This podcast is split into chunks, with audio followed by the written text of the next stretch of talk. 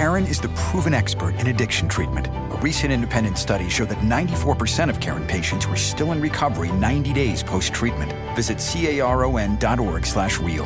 Karen. Real results, real care, real about recovery.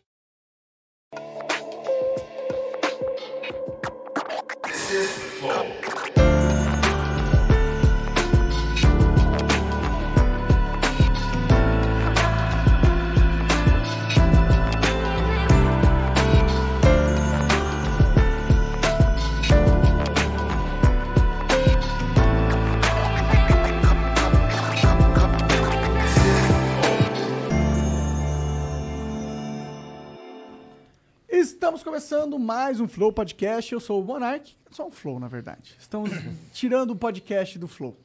Porque o Flow, não sei se é tão podcast assim, deparado pra pensar, tem vídeo pra caralho. Os cortes é o que mais bomba. É um vídeo podcast, um videomaker, video, é uma amálgama de coisas. Esse é o Igor. Salve, salve família. Me enrolei, desculpa. E hoje nós vamos conversar com o biólogo mais famoso do Brasil, ah, o rei da pororoca.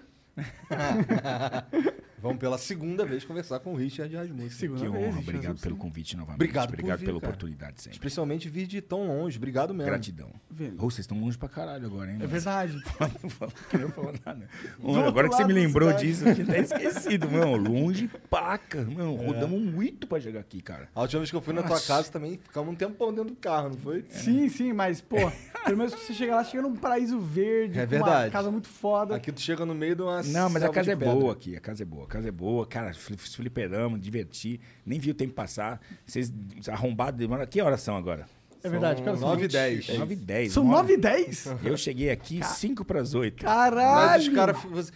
ficar- O Monark e tu ficaram lá fora lá trocando uma ideia, pô. É, não foi bom. Não, mas é- o gostoso é isso. Então, assim, chegar aqui, você tá, tá vonto, entendeu? Sim, Eu acho que tem, tem que vir bebida. também com, com tempo. Se vier aqui só pra cumprir protocolo, e ban- você Cara, vem aqui, gostei, gostei. entendeu? Melhor é melhor não vir, cara. Total. Vem, vem, vem pra realmente interagir se meter o...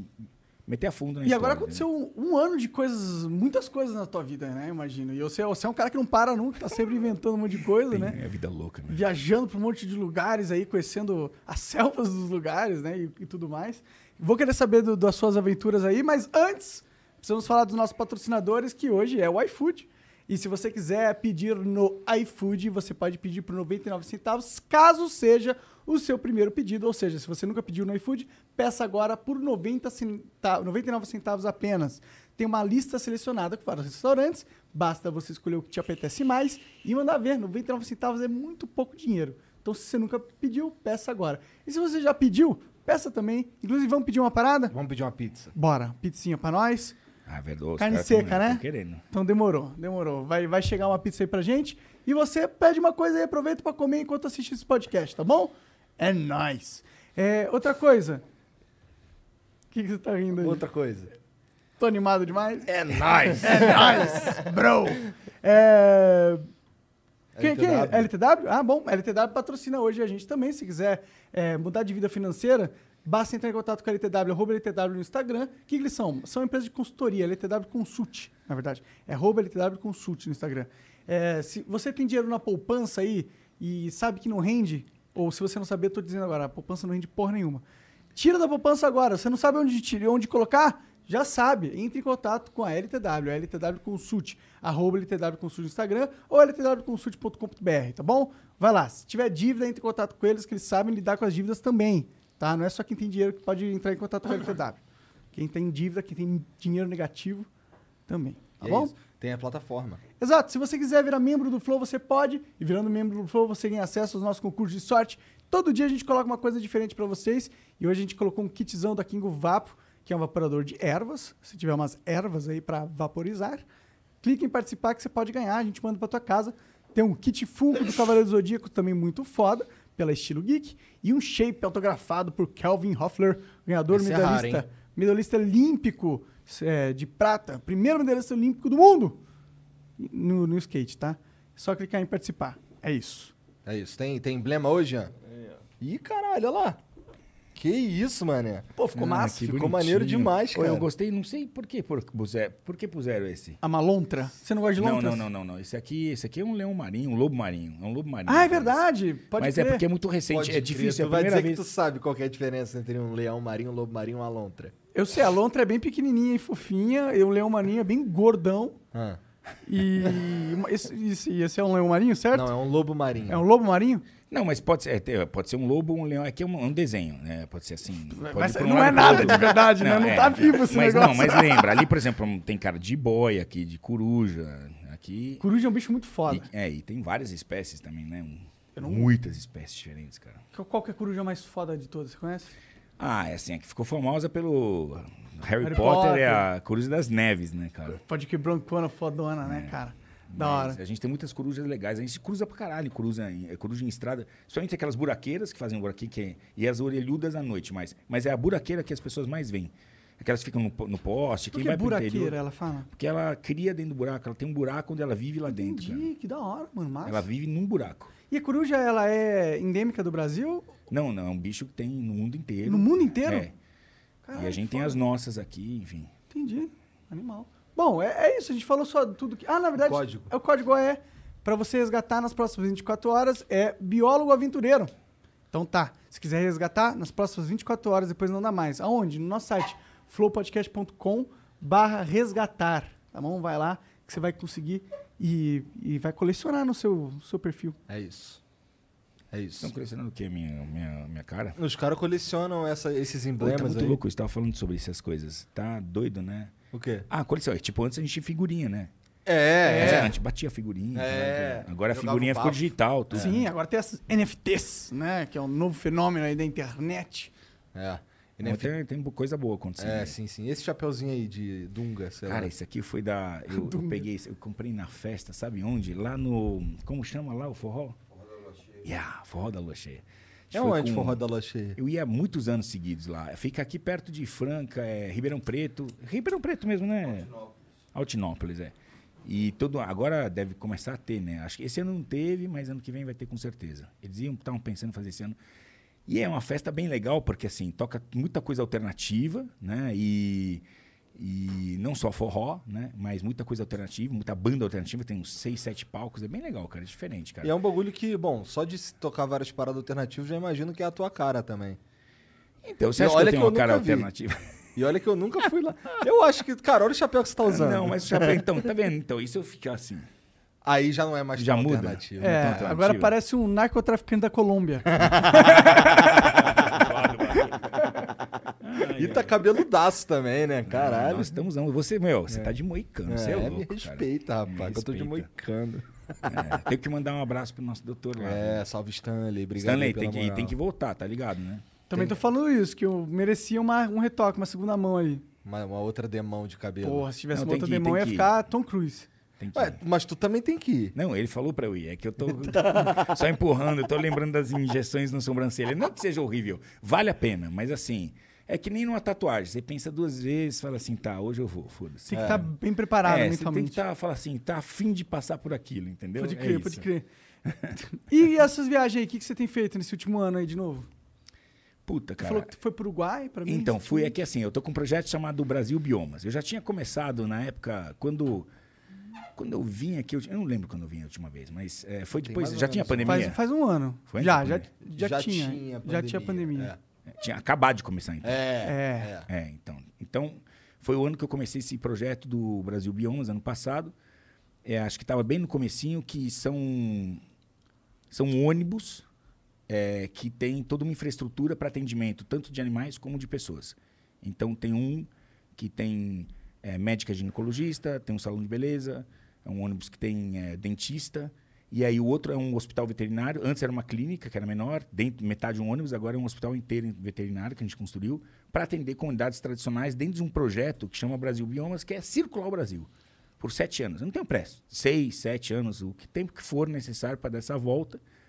Uma parte vai ser na, com um barco na Amazônia para atender as comunidades ribeirinhas, para fazer o que eu sempre fiz, que é vídeo de fauna, flora, mas deixar alguma coisa para aqueles caras que sempre foram os caras que me indicaram onde estava tudo. São as comunidades tradicionais, é o indígena, é o quilombola, é o pescador, é o ribeirinho, é o isqueiro. São caras que passaram pela minha vida em 20 anos de, de TV ou mais e sempre me ajudaram onde achar onde estavam os bichos. E agora a gente vai lá, além tua de de gravar, ajudar. continua gravando, mostrando o Brasil com suas paisagens, com um ar mais turístico também, entendeu?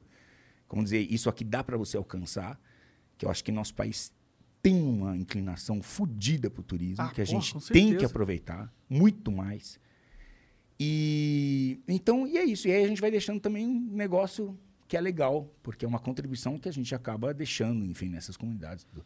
É do caralho. Entendi. Eu curto pra caralho Mas tô quando tu hoje. diz nós fizemos esse, esse, esses, sei lá, esse caminhão, esse ônibus, É. quem é nós? É tu? É, eu, assim, eu, eu, eu quero ser humilde, que tem empresas que, obviamente, entram com a gente e ajudam. Entendi. Mas assim, eu entrei nessa história de uma forma econômica, né? Empresa que eu trabalho, empresa que eu apresento, colocou, que é a nossa produtora, uma grande parcela, e uma parte entraram, entraram também empresas junto, entendeu? Entendi. Então, assim, é, porque é um, é um, é- tem todo uma infra, né, cara? Eu tenho que montar um ônibus, atender, por exemplo, o hospital que eu estou montando agora, que tem tudo, tem UTI, tem é, raio-x, tem ultrassom, é completa. Que nem um hospital é uma pessoa para atender animais, entendeu? E, e a gente é, vai poder, enfim, fazer. Você pode ter todas as especialidades ali dentro e todos os tratamentos, entendeu? Todos- isso todos, tem, não- isso, não tem isso tem laboratório. Só laboratório, um laboratório, por exemplo, hoje, que é, que é vamos dizer, emprestado pra gente, custa, se, se eu tivesse que comprar, não, não comprei, não custaria 20 vezes o que a gente. A gente conseguiu muitas parcerias. É um laboratório, o cara deu bioquímico, hemo- é, hemograma, só até ele tem 120 pau de equipamento que o cara ainda conseguiu adaptar pra dentro de um ônibus. É o primeiro no mundo que está sendo feito. Ah, que da. Nunca foi isso aí, feito um mano. ônibus assim. Que é um foda. ônibus que tem um hospital dentro, cara. Porra, isso é muito louco, mano. Imagina. É muito louco, mano. É, deve ser revolucionário para as pessoas que estão lá no Amazonas, não viu porra nenhuma de tecnologia de UTI, de raio-x e, e tá salvando os animais ali, né? Então, a ideia é que ele, hoje ele acompanha, porque eu também não faço só atendimentos, eu vou fazendo também o que eu consigo atender e fazer.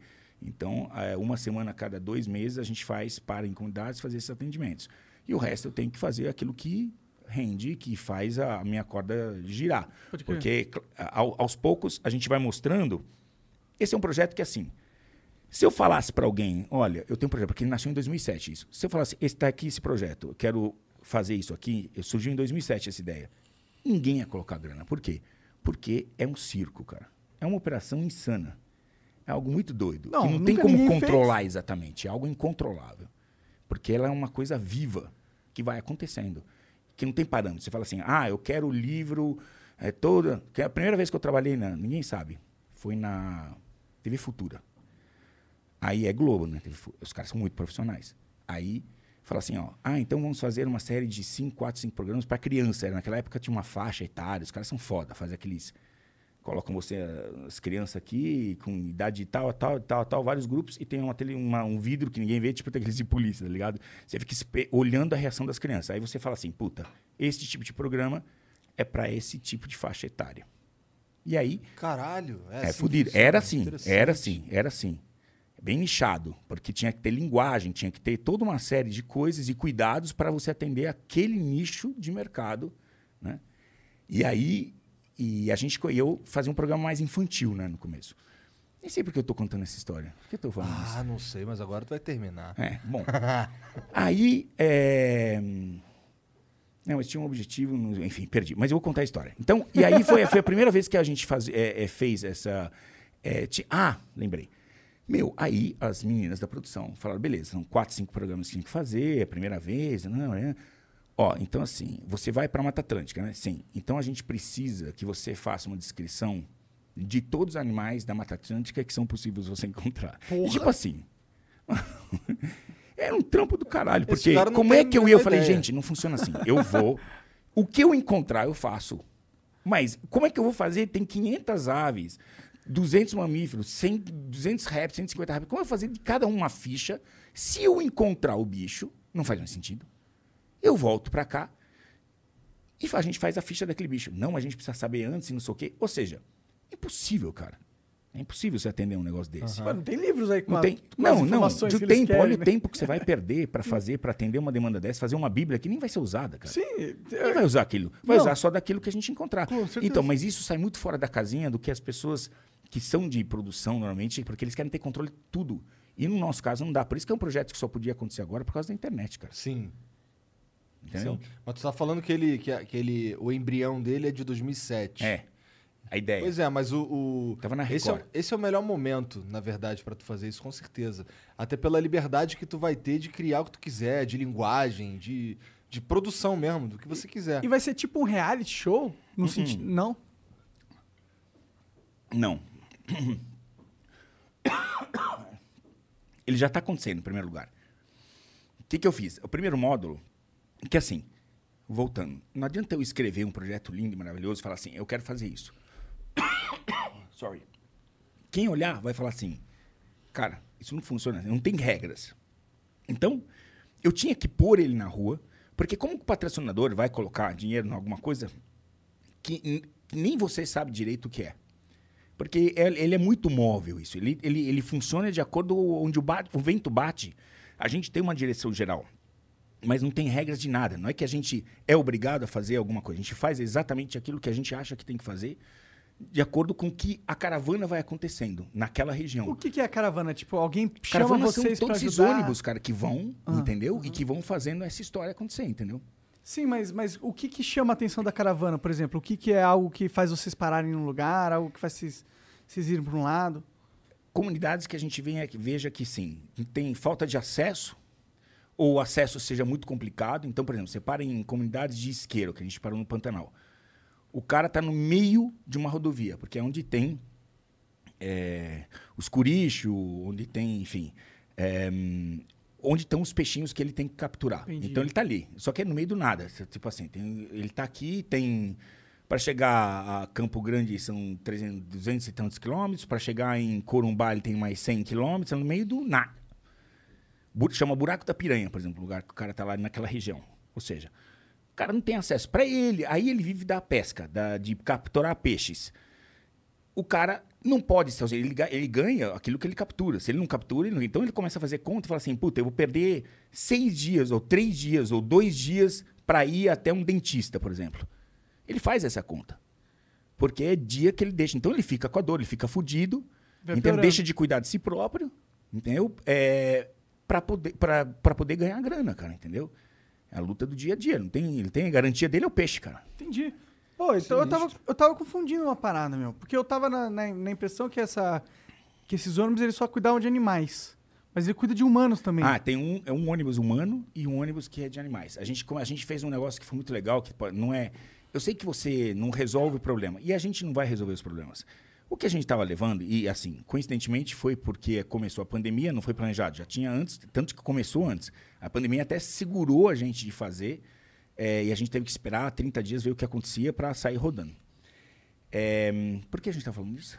Tá falando porque ele achou que era ônibus de, De- de, um- Tá. de animais. Voltando, mas- então, de atendimento humano. Aí a gente colocou um salão de cabeleireira. Puta, negócio assim. Não, vai- não é nem com os, como os dentes que a gente arruma. A gente arruma dentes, coloca próteses nos caras, entendeu? Faz um negócio muito legal. Mas é, e isso é muito importante, né? Você é- já viu que muitas pessoas que não têm o dente da frente, elas Sim, não sim. sorriem? Sim, elas ficam Não com sorri, vergonha, cara. né? Sim. Assim, sorri assim. Quando põe um, um dente, cara, e tapa aquele buraco, A Então, da assim, vida dela. o mais importante é isso, é você dar um sorriso, dar alguma coisa. Então a gente entendeu que o que nós podemos fazer é, é tá mais do que é resolver um problema, talvez seja até momentâneo deles ali. Sabe? Dignidade, você colocar uma mulher dessa que é pescador que nunca foi, nunca foi um cabeleireiro, cara. Nunca entrou num salão e você pegar e tratar do cabelo dela, cuidar dela, é, é de fuder, cara. Ela fica emocionada, a gente fica emocionado. Na verdade, a gente ganha muito mais do que tá entregando, porque isso é o legal, isso é o projeto, entendeu? A energia humana é, É, essa energia da hora, é fodida. mano. Da- E, da hora demais. e o ser humano dá isso. Então, nesses atendimentos, a gente tem isso de volta e tem o, o hospital veterinário também. Esse hospital veterinário aí, ele tem um limite de que bicho que tu pode atender, não tem? Tipo, não dá Tem, pra atender uma claro. vaca dentro não, dele. Não, né, não dá, não dá. Você pode levar ultrassom, e- mas o objetivo na vaca, normalmente a vaca, tem, normalmente tem um cara que está interessado, porque a vaca vale 3 mil reais uma cabeça de vaca. Verdade, verdade. Então tem alguém cuidando dessa vaca, você pode ter certeza, entendeu?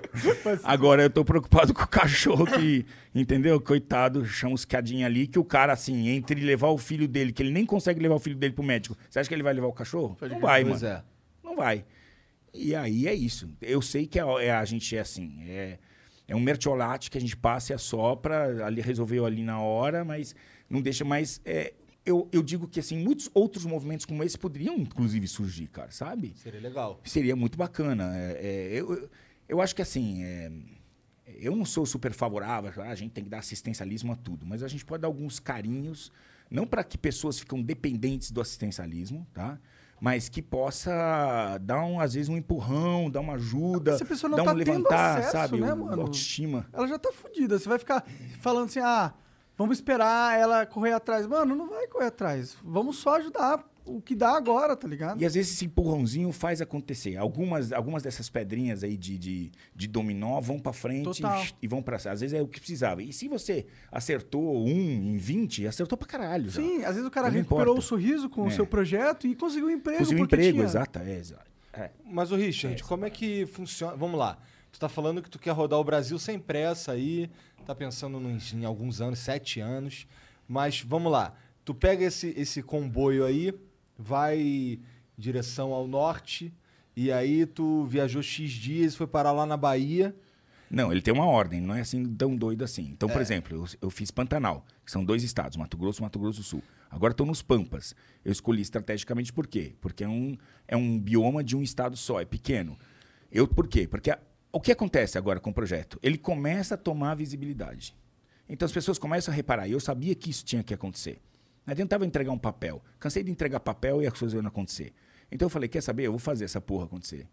Vou pôr esse circo na rua. E aí, quando esse circo estiver na rua, as pessoas vão começar a reparar, porque eu vou começar a meter no canal. Eu, tinha- eu fiquei durante um ano na TV Cultura com, com esse programa no ar e tinha o offline deles, o online meu. E agora eu falei, eu desmamei, até porque para servir a TV Cultura é um puta trampo e não ganha dinheiro nenhum, eu dei de graça, entendeu? Porque era parceria, mas a parceria é assim, quando vende. Se não vende, meu amigo. E aí você acha que os caras vão vender um programa que é de fora. Não nenhuma crítica à TV Cultura, mas eu entendo como funciona, porque não é a primeira vez que eu tô nessa. Já vi Nesse SBT, rodeio. Bandeirantes, é a mesma coisa. O cara quer ser fazer sociedade hoje em dia. Por quê? Porque ninguém quer comissionar você. Na televisão tá assim, cara. Tudo né? sociedade. Só que assim, projetos. é, sociedade, só que você tem uma, uma sociedade com um parceiro que custa caro demais porque ele tá pedindo, cara. Nesse momento. Então, assim, o que, o que que a internet possibilitou? Você vender o teu espaço adequadamente conforme o teu preço que você acha que consegue fazer. Pode crer. E não dependendo de alguém que fala assim, eu sou teu sócio, mas assim, custa tanto pra colocar aqui dentro. Aí, aí você me Entendi, fode, é assim cara. que funciona. Claro, aí você me fode. Então eu, eu até posso trazer um cara que pague menos, mas esse valor não é isso. Aí não tem. Entendi. Aí eu fico produzindo e pagando, e eles exibindo um programa de qualidade, e não rola, mano. Não rola, eu sinto muito. Eu, puta, que chancela, muito obrigado, TV Cultura. Era a última TV que faltava eu estar e que eu, pra mim, foi um doço. Muito obrigado, muito obrigado. Queria agradecer. Mas essa é a realidade. E ser independente é, é da hora, Não, né? e eu- e assim, eu tinha que pegar um, TV, um programa de meia hora, que ainda bem que era meia hora, porque antes eu fazia programa de uma hora Puxado. na minha vida atrás. Que dá um trampo gigante fazer um programa de uma hora. Você manter uma hora o cara assistindo você na TV, tem Sim. pior na internet, né? Vamos Na dizer. internet é pior ainda. Pior ainda, pior ainda. Mas beleza. O cara tá lá, uma hora sem Agora, mas pra produzir dá um puta trampo. Meia hora. Puta trampo do caralho também. Muda pouco. Só que eu tinha que pegar esse de meia hora da TV e colocar em 15 minutos na- no, no online. Por quê? Tinha que reeditar e diminuir. Porque é outra Funciona diferente. história. É, Funciona é outro diferente. total. É outro ritmo, outra linguagem, outro tem que compactar, é, tinha que mudar, tal. Então eu falei, porra, eu não tô ganhando nada lá, tem que fazer um programa de meia hora. É melhor eu fazer viajar metade, eu vou produzir os 15. A conta não é exatamente essa, mas enfim. E vou fazer só no online. Sim. Para que que eu preciso? Tá? Ah, nossa, cara, tô- é uma mania de quem passou a vida assistindo televisão e estando na televisão. Achar que, porra, agora o cara ficou 20 anos, ah, eu tenho que estar. Eu vejo muitos artistas assim, que estão assim, passou o tempo, mano. Passou tempo, Não é mais, brother. não é mais Você tem que se atualizar, não. TV, então vai Mas o cara não desgruda daquela teta, porque pra ele, ele pode, aí ele vai, aí ele vai fazendo aquela escalada regressiva que é ruim. O cara tava na Globo, no pico do caralho. Aí ele termina na Rede TV, nada contra a Rede TV também, é ótimo, né? Mas assim, TV Globo, Rede TV. Temos É. que entender. Né? Até rimou. E o cara tá lá na Rede TV com aqueles 15 minutos, fazendo agarrado naquela teta, fazendo falar, eu não posso sair daqui. Às vezes nem por grana, mas por ego. Ego. Sim. De estar lá. Mas você é um cara que é fácil fazer essa transição porque você acabou construindo um, um- um nome na internet, né?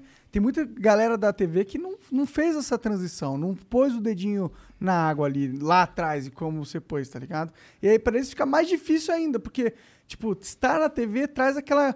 Traz, tipo, uma credibilidade, tá ligado? Pro cara no ciclo social dele, que ele não quer perder. E você não precisa disso, mas talvez aqueles caras precisem, né? Acho que essa é a lógica que mantém eles lá.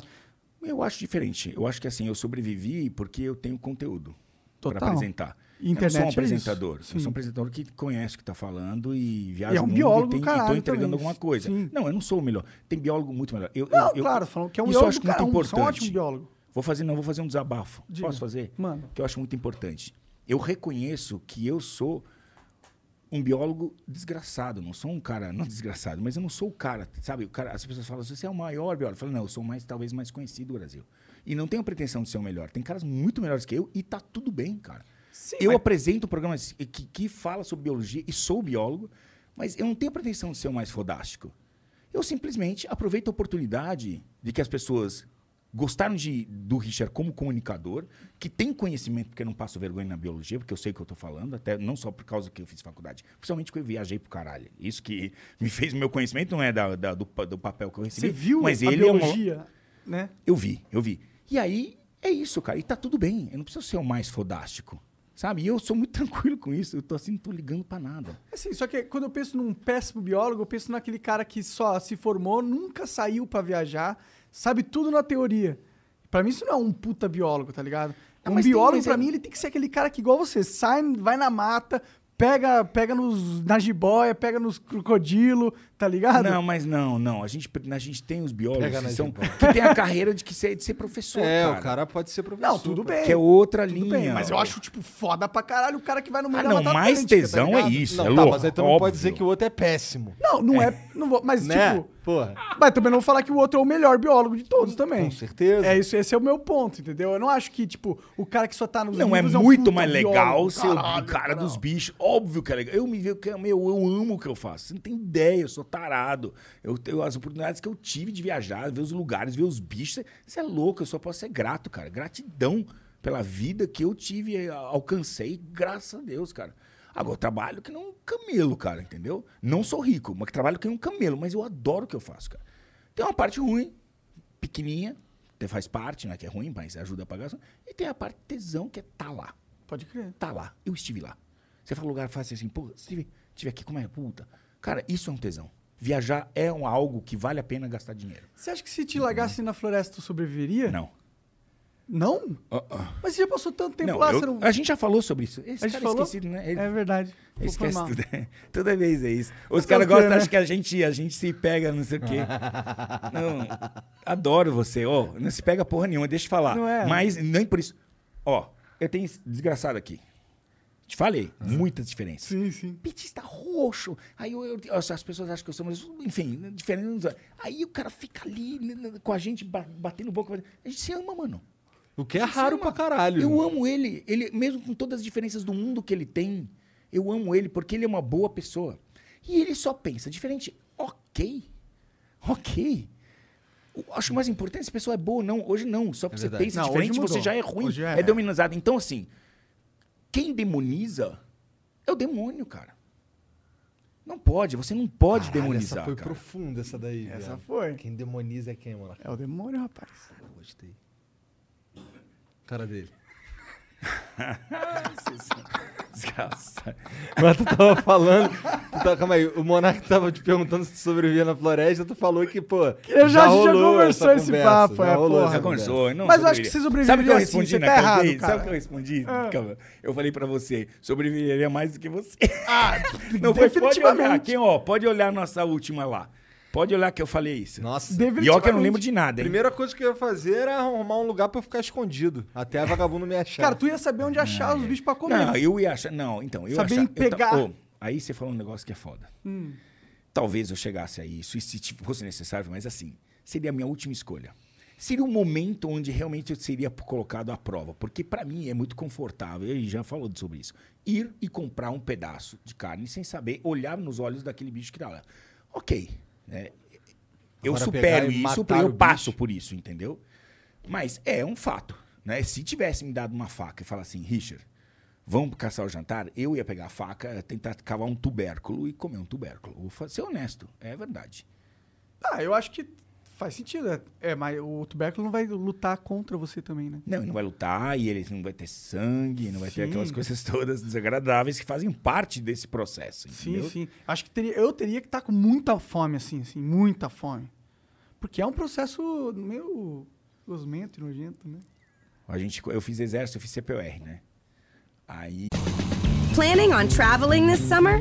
Make saving at the pump part of your plans with two times the fuel points from Harris Teeter. It's easy. Download your eVIC coupon, and for every dollar you spend with your VIC card, you'll get two fuel points. That's up to $1 per gallon on quality fuel at participating BP and Harris Teeter fuel centers. Download your eVIC coupon today and save money at the pump all summer long with eVIC and Harris Teeter fuel points. Nossa turma tinha um japo, o Jorge. Tu ele- formou? Chegou a, chegou a Sou servir? segundo tenente. Aí fiquei na tropa dois anos. Por quê? Porque pagava bem pra cacete naquela época. É. Eu, tava, eu tava como trainee naquela época, eu era, tava, tava fazendo faculdade, porque eles não me CPR pegam caras que estão na faculdade.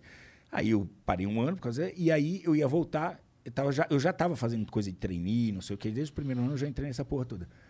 Pagava uma miséria. E como tenente, pagava um soldo legal, cara. Aí eu falei, cara, eu vou ficar um pouquinho aqui, ganhar um troco aqui, tranquilo, mas é difícil, cara. Tu ficou lá quanto tempo? É muito difícil.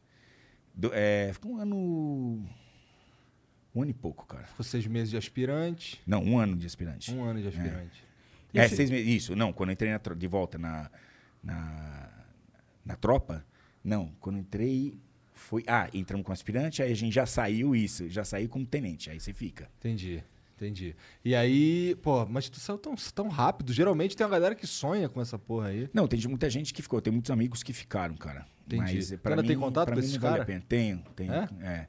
Vou viajar, inclusive, final do ano, com, vai estar dentro do meu barco lá, vai ter um, esse amigo meu. Maneiro. que é, era de escola e aí fez CPR, mas ele, ele ficou era mais velho, fez um ano. Mas eu carrego muitos amigos, cara, da época do exército, cara. Porque é uma amizade.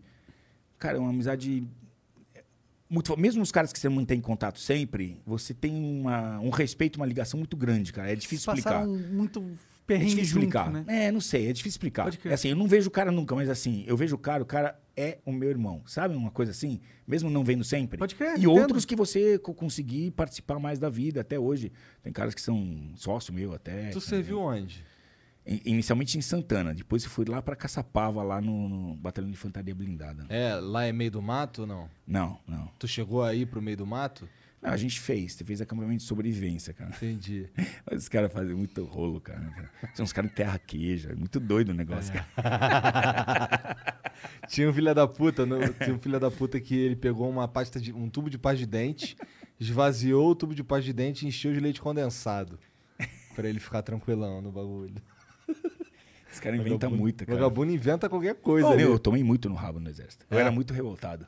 Então, é isso. isso Eu fui o eu cara, chegar. 1178 era meu número, 1178. Hora do pato, que é a hora que quando você paga o pato, que é tudo que você fez errado, né? Você antes de ir embora no dia, você vai ver se você teve algum FO, né? Fato observado negativo, né? E, cara, eu fui o cara da infantaria da minha época que tomou mais. Eu quase morei no. Porque aí você tinha o quê? O, o é, pedido de sair do quartel. Uísque, era o uísque. Eu tomava uísque direto, que é o quê? Impedido de sair do quartel. Então eu ficava lá. Porque tinha 1178, hora do pato. Tá de uísque. Por quê? Sei lá, alguma merda que você fez lá dentro.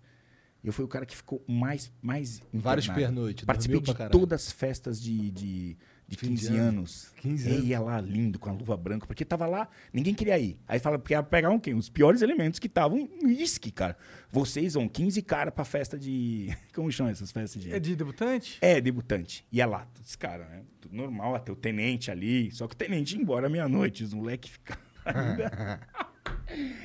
Terminava com a gravata na cabeça, né, cara? Ah, não devia ser Os tão piores ruim. elementos. Pega os caras do uísque, cara, é, pra ir é lá, a mano. pior escolha mesmo. Pior escolha. Eu falei, pra festinha. Só os Ai, caras que ai. vivem dando alteração, sacanagem. Oh, mas você tava falando que você se tornou um dos biólogos mais conhecidos do Brasil, mas que tem caras mais gabaritados que você. Porra. Pô, eu queria saber, ó, quem que são esses caras? Quem são os brasileiros da biologia? Pesquisadores, muitos pesquisadores, cara. Tem muita que são assim. Estão escondidos, né? A ciência, ela tá no meio do mato, os caras estão produzindo. mu- Muitas vezes esses caras estão produzindo para a mesma. só para a bolha deles, entendeu? Porque é, o- é onde eles alcançam, é, é são os papers, os trabalhos científicos que são tão importantes e que eh, muitas vezes ficam ali dentro daquele grupo, né? De pesquisa. E, e isso é uma grande dificuldade, uma coisa que eu tenho cutucado muito. Tem- sei que tem gente que não gosta do Richard, mas fala assim, porra, querendo ou não, eu sou um veículo para esse mundo que é transportar a questão do meio ambiente em linguagem para as pessoas. A gente fala com, querendo ou não, inscritos. Aqui, não, Milhões de tem 5 pessoas. milhões de Sim. inscritos no canal, tem 5 milhões no Facebook. Cara, é um número de pessoas, considera uma mídia pra está consumindo esse tipo de conteúdo e que pode aprender. Então, porra, o pesquisador, ele é a ferramenta, cara, porque eu, eu trato muito disso. Pegar o pesquisador, quando me dão oportunidade para isso, nem sempre me dão, infelizmente, e faz, fazer o teu trabalho aqui, fazer com que uf, você tenha. O grande desafio hoje, cara, não é mais saber como a onça pintada fode, qual o território dela. não. O grande desafio hoje em dia, pragmático, é conservar o objeto de pesquisa desses pesquisadores. Esse é o grande desafio. Como é que nós vamos fazer isso? Quais as ações que a gente tem que fazer isso? E às vezes são ações que, assim, às vezes tem que pra- ab- abrir diálogo com segmentos que eles sempre apontaram a pesquisa como bandidos, errados, não sei o quê. Eu não estou discutindo se é errado ou não, mas está ali o problema. Vamos sentar e ver quem está certo, quem está errado, porque nem todo mundo é. Tem gente ruim, tem gente boa, tem gente boa que pode ser melhor, tem gente que precisa ser ajudada a encontrar o caminho certo na conservação. Então, se a, a- a sociedade não sentar e trazer todos esses, né, esses eh, players para uma mesa como essa para a gente discutir, não vai funcionar. É a mesma conversa sempre, é um. Sabe? Você acha que tem o ego dentro do ramo tava atrapalhando o desenvolvimento dele próprio? Do, da ciência? Do, da biologia, talvez? Entre os pesquisadores? É mais um, juiz. Cara, vai ver, a ciência normalmente dá um sobrenome aos caras. Então, é, o bicho, sei lá, é, é Boa Amarales. Quem é? É um cara, Amarale, entendeu? Foi dar um homenageado. Tem uma pu, tem, tem, tem. Vamos- falar a verdade. Tem, tem. Mas assim, ok. São realmente personalidades importantíssimas, cara. Tem fa- tem, sabe? Tem, tem bichos, cara. Recentemente, eu, por exemplo, eu me deixou muito chateado, porque eu gosto muito do trabalho na Neiva, que trabalha na conservação de araras azuis. Eu tô gravando Pantanal, eu tô gravando vários, tem alguns pesquisadores e tal, não sei o quê. O trabalho mostra o trabalho dos pesquisadores, mostra essa coisa. E eu tenho a minha forma de comunicar. Que é. Ela, ela alcança Uma lugares que o pesquisador nunca vai Com alcançar. certeza. Até pelo, até pelo jeito de se comunicar mesmo. Sim, E é isso que me mantém você, vivo, cara. né? Você tem que entender que, assim, tudo, tudo tem perdas e ganhos, entendeu? Tá o bicho, ó, tá a serpente aqui, eu pego aqui, pego não sei o quê. Quando eu tô pegando a serpente aqui, e não falando, o, tem aqueles filmes, eu gosto de falar aqueles filmes antigos, né? Caras falam assim, o leão está na floresta, na savana. Cri, cri, nada. O leão tá ali fazendo porra nenhuma. Eu gosto disso, mas as pessoas falam, nossa, que leão, não pode passar um impala, ele comer o impala aqui na minha frente e destroçar. As pessoas querem ver isso. Querem. Ok. Então, é isso que tá por. É isso, eu preciso, e assim, a gente precisa se comunicar com esse público, a gente tem que trazer. Então, a gente, obviamente, tem que dar um passo a mais e ser diferente, fazer, mostrar o bicho de perto e falar assim, nossa, olha que bicho legal esse aqui. Entendeu? É isso que a gente faz. E para algumas pessoas incomoda isso, porque você atrapalhou a vida daquele réptil que estava passando ali, meu Deus, tocou. Agora, como biólogo, eu posso pegar 100 espécimes dessa mesma espécie, em nome da ciência, formalizar para estudar um genótipo, um fenótipo. Isso eu posso fazer. Posso matar 100. Em nome da ciência, pode. Mas, porra, e a divulgação da ciência? Porque se a ciência existe para ela mesma, ela não tem serventia. A ciência serve para melhorar a vida do ser humano. da sociedade. A, a ciência está aqui para servir a sociedade. Eu acho que é um preciosismo que a galera tem com a vida animal. Tipo, não que a, a vida animal não seja preciosa, né?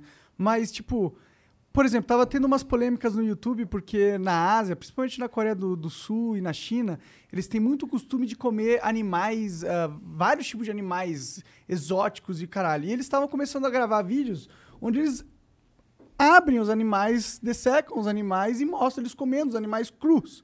Mas isso é da cultura desses países asiáticos, né? Só que rolou uma polêmica na- internacional de querer banir esses vídeos da, do- da internet do YouTube porque tava mostrando maus tratos aos animais. Aí a gente percebe que a sociedade ela tá passando por um momento que ela não entende muito bem.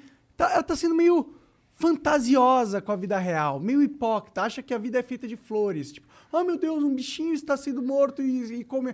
Meu, é a história da- de- das espécies, as espécies comem as outras. É a vida real, entendeu? E as pessoas ficam num preciosismo querendo ignorar isso. Acho que é por isso que a galera te critica tanto em outras coisas, né, que você tá falando aí.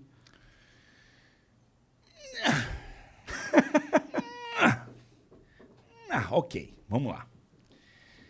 Posso dar uma rapesada antes? Claro. Pode, manda ver. Faz- não tem algum comercial para fazer agora? Ah, Posso, posso te dar minha bota? Aí eu faço comercial da minha bota? Tá bom. Tem coragem ou não? Tem, Cadê? manda Pega aí, aí. pega aí. Posso dar uma bota pra vocês? manda, Não, manda. Mas só se for foda. Não, é foda. Você tem? Isso aí tu mesmo que sopra no teu próprio nariz? Sério? Pô, eu fico chateado porque você não me acompanha então, cara. Porra, não sei. Pô, você é foda. Deixa eu ver. Cara, o cara tem todas as técnicas. O rapé diz que tá na moda, né? Eu vi uma. É, então, moda é complicado, companheiro, mas enfim. Ó, ok. fala, eu vi uma notícia no UOL É, falando então, mas isso. moda, é, então, moda não é muito bom, cara. Não, eu sei. Eu sei que eu sou muito responsável por isso. Eu, eu trouxe e popularizei muito essa questão indígena, entendeu? É, mas assim, eu acho que as pessoas têm que ter acesso à informação. Depois você vai ver o que se essa informação serve ou não pra você. Ela tá ali disponível. É um fármaco, cara. Eu- Cara, eu não sou contra Não, fármacos. eu tenho certeza. vai dar essa bota pra esses caras eu... Deixa eu ver essa bota aí.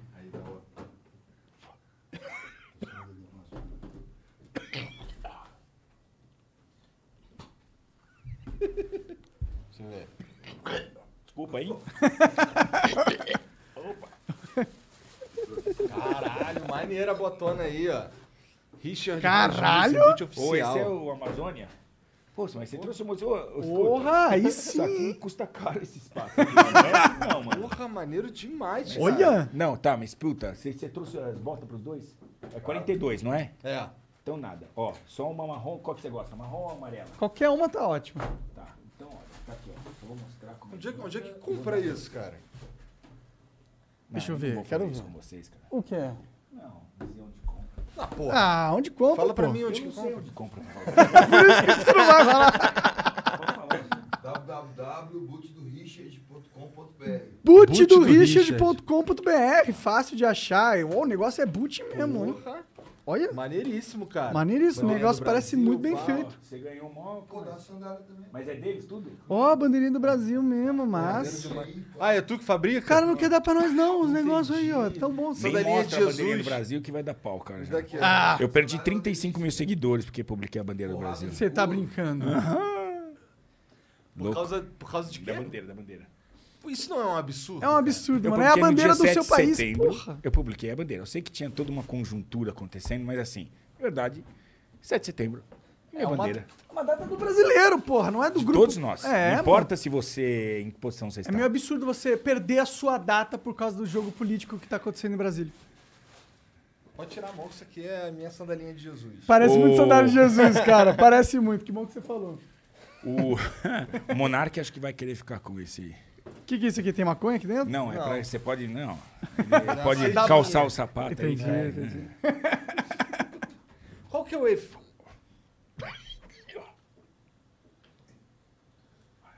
São quantas doses pra ficar legal de rapé? Não, não, você não fica legal, não é questão legal. Ele é, ele é. Outro dia foi o. Foi é, o Dianho em casa. Saiu, foi, foi, não veio Veio, aqui. veio. Vem. Saiu daqui, foi em casa. Ficou lá, dormiu lá, Dianho. Imagina o Dianho em casa com uma trumpe dele, né? Um monte de em bicho, casa, não é. Não, e é. Aí ele falou pra mim, quero rapé. Eu falei, Dianho, O rapaz é poderoso, cara. Ele falou, eu conheço. Ele falou, tô pronto. Eu, eu conheço, tô pronto, eu quero. Eu falei, tem certeza? Sim. Ok. Fui lá. Apliquei. Tirou a camisa. Aí ele estendeu o convite a todos, a, a turma dele lá. Mano, foi fora o Janho, que o Janho que ele tem um espírito Tem, é. aqui ali embaixo, como que chama a, a- a- enfim, ali tem um espírito forte que segurou as pontas e, e os outros derrubou tudo, tudo nego vomitando na minha sala. Ainda bem que dentro de Puta baldes, cara. O rapé entrega aquilo que você precisa receber. É uma medicina da floresta. E aí tem cada etnia tem as suas ah, próprias formulações. E eu falo disso com porque assim faz muito bem pra mim. Eu faço uso e faz bem. E, pra- e- e às vezes a pessoa fala assim, porra, ah, eu vomitei com tal coisa. Quando você vomita, é porque você tirou alguma coisa dentro de você. A ligação, o, o indígena tem uma ligação do espiritual e do físico muito próxima. Então, por exemplo, você está com falta de sorte. Para eles é uma doença. Como é que você tira? Provocando. Então você tem o sapo que provoca. Você pode ter até o ayahuasca mesmo, se você é, ele provoca. Então você tira aquilo dentro de você. E isso para eles é que é uma coisa psicológica, mas se o resolveu, É. se- entendeu? É o é objetivo não é esse. É. Então para eles resolveu, então é isso. Quando você dá uma, um, uma- um pega no rapé, o que, que é a primeira sensação que tu tem? O que, que é que dá? Ele, bom, baixa a pressão e ele o primeiro o primeiro contato ele é um contato porque é, um- é como um, é como se fosse um tabaco deles. Então é uma mistura de, de casca de árvore, de folhas, de cinzas. Então, por exemplo, a minha mão vai ficando fria. Eu pelo menos para mim é assim. Então eu baixo um pouco a minha pressão, fico mais Relaxado, mais devagar. pá. Mas essa tu falou que tem Uhum. Agora eu vários... tô fazendo tudo errado, tá? Por quê? Por quê? Por quê? Porque eu tô aqui tomando hidromel. Entendi, não misturar com álcool é ruim. O- é, Na verdade, para muitas pessoas, né, essa, essa, essa cultura indígena que a gente importou, né, que é o uso do ayahuasca, o uso do próprio rapé, ele, ele tem afastado muitas pessoas de, de contato com drogas, entendeu? De drogas pesadas, droga que você perde o controle. Qualquer droga, que você, qualquer coisa que você per, perda o controle, pode ser de álcool, ou, ou- ou aspirável, ou injetável, que- qualquer coisa que você perde o controle para aquilo é ruim. E, e aí, muita, muita gente tem sido beneficiada com o uso dessa, dessa medicina da Eles floresta. trocam. Eles deixam de usar a parada, né? A maconha também É, é, é deixam de- usada um pouco pra, pra, pro cara que é Para acalmar outras. É, exatamente. Sim. Isso é muito interessante, né? As pessoas não têm essa percepção que, às vezes, o mal das drogas podem ser combatidos, combatido com drogas, né? Mas, são- mas é isso. O que é a medicina? A não ser fármacos, cara. É isso. Sim, a sociedade ela tem uma visão bem rasa sobre drogas. É drogas mal, ruim. Porque a gente não entende as questões. eh, eh, bom, claro que no caso eh, da marihuana, enfim, você tem diversas aplicações. Você tem o THC na parte psicológica, e você tem o CBD na, na, na parte eh, curativa, né? Eh, minha filha Medicinal tem problemas de joelho tremendos, cara. E assim, o CBD ajuda, cara, entendeu? E agora, enfim, a gen- é engraçado porque a gente vive numa sociedade que está doente psicologicamente. Está, nós estamos. É, e você tem que usar. E assim, existem diversas terapias diferentes que estão aí, é, químicas ou não químicas, há muitas naturais, cara. Entendeu? Que você pode lançar a mão. Né? Então, enfim, é, é que tá muita, muitas coisas ainda estão associadas a uma coisa de moda ou recreativas. E não é a porta de entrada. Elas, né, elas, elas no fim, elas tratam de forma é, psicoativa, né? E, enfim, tem muito ainda para... Tu tava falando do, que existem várias formulações de rapé e tal, mas o efeito é semelhante de todos? Ah, então. Tu já experimentou mais de uma formulação? Ah, sim, sim. Deixa eu molhar a boca um pouquinho aqui. Vamos com água agora. E o efeito em você é parecido toda vez? Então, cada. hum, Então, por exemplo, hum, não. Você tem, você tem diferentes. eh, É como um uso de um. Você tem suas preferências, aquilo que você sente que te faz bem ou melhor, né? Deve ser igual a índica sativa da, da erva, não? Como é? Tem, tem gente que vai na sativa, É. tem gente que vai, entendeu? Cê- cê- cê- E tem vários pode- strains de erva, de erva é, diferentes. E também diferentes, exato. Entendi. Deve ser similar a isso, eu imagino, eu imagino, né? É, mas você falou que é casca de árvore, um monte de coisa. É um É. composto de várias outras coisas. Então eu imagino que deve ter vários tipos de misturas também. Da É E cada prepara? um tem o seu jeito de fazer, entendeu? Então você sabe que aquilo é, sei lá, Kaxinawá, você sabe que aquele preparado é Iawanawá, que é o meu preferido, e você sabe que, enfim, e por aí vai. Tem Esse aí é etnias. Iuanauá. Não, esse aqui não. Esse aqui é Jaminawá. Jaminauá. É. Eu até anoto aqui sempre a. A strain. origem. Isso alguém prepara pra tu ou é tu mesmo? Eu busco no Acre. No Acre. Caralho. Caralho. Longe. Mas tem muita gente que tem trazido para São Paulo. E tem, Essas tem cascas que ver. não tem aqui na vegetação natural de São Paulo, por exemplo. Não, até pode ter. É que a gente não sabe a formulação, né? Porque a formulação é deles, não é que tem, vem uma, com uma bula, né? Então você não sabe exatamente do que é composto, o que, que vem, em, que percentuais do, do que. Entendi. Tu sabe Mas- mais ou menos o que, que tem ali, pá, mas tu não sabe exatamente quais são as ervas que foram usadas. Não, na verdade você trata através do efeito. Você, você trabalha em cima do efeito. O que aquilo te traz é, é aquilo que, é, enfim, que você está buscando. É, né? eu, eu fico muito imaginando, às vezes, cara, o, o cara. Você tu conhece o tacacá? Eu vou falar disso aí. Ah, então ele é feito de uma mandioca brava, né? E, e eles fervem durante vários dias para tirar o caldo e tal. E assim, ela é venenosa a princípio. E você tira essa toxina depois de ferver durante sete dias. Aí eu te pergunto, quem foi o cara no quinto dia de fervura que experimentou e falou assim: Não, eu vou, eu vou, eu vou. Tá cinco dias fervendo, eu acho que agora vai dar bom. tipo, já morreram quatro que vieram atrás dele. Aí veio esse cara, entendeu? E, uma- e aí tem o sexto, pra finalmente o sétimo falar: Ei, ficou bom esse troço aí, mano. Pode crer. Então, o ser humano, cara, a gente aprendeu quantas coisas que estão sendo há milhares de anos experimentadas e que a gente se beneficiou porque recebeu tudo isso. Então, às vezes é difícil você entender porque já a gente já recebeu o pacote pronto, Pode já está aqui, né? E eles foram construindo aquilo, né? Mas é muito louco se pensar no processo de construção, né? Total. Verdade. Já- Até. Como é que os caras descobriram, por exemplo, que dava pra fumar tabaco? Deve ter fumado planta pra caralho antes de fumar o tabaco. Porra, Acho que nossos antepassados fumavam tudo que dava, comiam tudo que dava. Iam É, e quantos tudo. morreram? Ah, Eles milhares, milhões. Muitos, cara. Muito louco, né? E foda que a sociedade ela desenvolveu uma relação com, a- com as propriedades medicinais da natureza meio deturpada.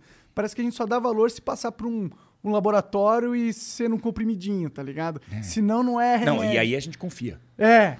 Aí tá tudo certo. O cara falou aí, ah, não, não, deve saber, sabe, sabe o que estão fazendo. Sendo que é bizarro, Ah, porque a por gente sabe que tem muitas coisas que esses remedinhos tratam que poderiam ser tratados com coisas medicinais, que têm muito menos efeitos colaterais e que são muito mais efetivas. É só É. uma, uma burrice da sociedade que Não, tem mas um então, mas a sociedade tá, tá chegando a essas informações. E é por isso que eu faço questão, ah, eu faço até de forma provocativa. Eu sou um provocador. Eu aprendi, e tem um preço isso. E, mas eu, eu, sou, eu, eu entendo que uma missão minha é também provocar, porque eu, eu podia ficar confortável e até assumir outras posições certas coisas, é, chorar mais, ser mais, e talvez capitalizar um outro lado mais simpático aqui, até, entendeu? É, e foi uma coisa engraçada que eu, eu percebi isso, que estava difícil de conciliar o cara amoroso que eu sou, porque eu, eu tenho muito amor pelo que eu faço, eu tenho muito amor pelos animais, eu sou um cara assim tarado por vida, é, com a, que- a questão do cara mais de conservação, mais bruto, mais ligado, sabe? Então eu tinha um conflito nisso. E aí foi que eu resolvi separar em dois canais, onde eu deixo um mais para conservação, um mais para ser o, Richard que, sabe? Putz, para sobreviver 100 jacarés, 10 tem que morrer. Ok. Do outro lado é um Richard que assim, o jacaré tem que ser protegido a todo, a todo custo, que é, a, que é a casa dos bichos, que são os bichos que eu tenho na minha casa, entendeu? Então, eu, eu percebi que isso era muito importante mostrar, porque se- às vezes você. ah, ahm, é que nem eu, eu falo para vocês, porra, o cara, um, biólogo matou 100 espécimes de, de um, de um animal para fazer. Mas era necessário para a ciência aprender. Talvez era necessário matar, hoje em dia talvez não. A gente tem. eh, a gente tem que olhar a ciência talvez em um outro momento hoje, entendeu? Tudo é um- uma evolução, cara. Tudo é uma evolução. E aí, a ciência e também está evoluindo, assim como, né? Como que você né, busca as provas de determinadas coisas ou situações para poder é, expor para a sociedade. Hoje você. É engraçado, porque a gente sabe toda a taxonomia do bicho que está fixado, né? Porque você faz o DNA, você faz tudo porque o bicho está morto ali. Mas a gente não sabe como o bicho reproduz, cara. Como é que esse bicho fode? Como que é? Como é que faz? É, A gente você conhece muito sobre a biologia. Biologia é estudo da vida. Biologia. Acho que a primeira coisa que a gente tem que aprender é sobre a vida, como ela funciona. E às vezes é o que você falou lá, às vezes ela é cruel, cara. A vida é cruel. Às vezes? Ah, vai assistir, vai pega aqueles. eh, tem uns Instagrams que mostram a vida como ela é mesmo da vida selvagem. Você fala assim. Ah, meu Deus, imagina. Morreu o bichinho Tem fofinho. Agora, nós, enquanto seres humanos, temos que entender que nós temos que mudar algumas coisas aqui pra tentar acomodar, porque senão a gente vai comer essa porra desse planeta. Eu concordo pra Isso é caralho com coisa isso. que Tem que, a gente tem que mexer. A gente tem que ser que sustentável. mexer. A gente tem que mexer. Tem Sim. que mexer nas coisas. Como? A gente. Mas a gente também não pode ser purista, né, nessa sustentabilidade, né? Tipo, tipo, deixar, assim, a mata tá lá, ninguém toca, hein? Ninguém toca. Não, não é, não é bem assim. Vamos tocar na mata, vamos que explorar a mata. tocar. Exato, de um jeito inteligente. Exatamente. Você pode tocar numa mulher. Tem que saber tocar numa mulher. Sim, exato. Ok, é isso. Basicamente é, É. isso. Ficou bonito isso, não ficou? Ficou bonito, ficou. Mas tem e que saber tocar numa mulher. Tem que saber, né, Eu vou casar a sétima vez. Esse é Putz, vai? Vou. Ficou a reação de, putz, vai Com mesmo? aquela que eu conheci lá. Na festa? Não. Deve ter uns quatro meses, cinco meses. Ah, nesse tempo é. É? Tá. Por aí, né? Tem isso daí, né? Que a É, gente- quê? a Por quê? gente foi Quando? lá por causa que A gente foi foi lá conversar gravar um bagulho você. contigo. Isso. Ah, é verdade. Vocês foram lá. É, Pô, vocês, ó, vocês são foda, Pô, viu? cara, obrigado. Vocês Por são quê? foda. Não, porque vocês foram lá, cara.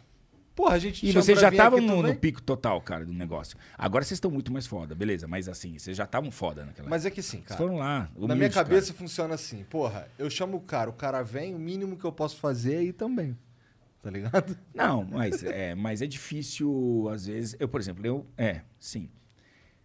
Enfim, tem muita gente que me procura, tem muito podcast novo, né? E às vezes você consegue atender, alguns você fala assim, puta, eu tenho um tempo super limitado. Eu É, imagino vale a você, a, pena vida de vocês também. podcasts, Não, você não né? consegue, mano. Ah, não. Tem como, cara. Tem como atender todo mundo, velho. Sim. Não Eu tem. acho que tem milhares de podcasts. Infelizmente, Sim. o, o banheiro Chegou- fica onde, cara? O banheiro fica bem aqui assim. Esquerdinha. esquerda. Vai lá, vai lá. É muito longe? Não, não, é logo aqui. Logo aqui. Vai lá que a gente. Áudio eu faço aqui. An- Não, an- Antes de você sair, dá uma, uma questão biológica pra gente pensar sobre. Vamos pensar sobre o, o Pantanal pegando fogo.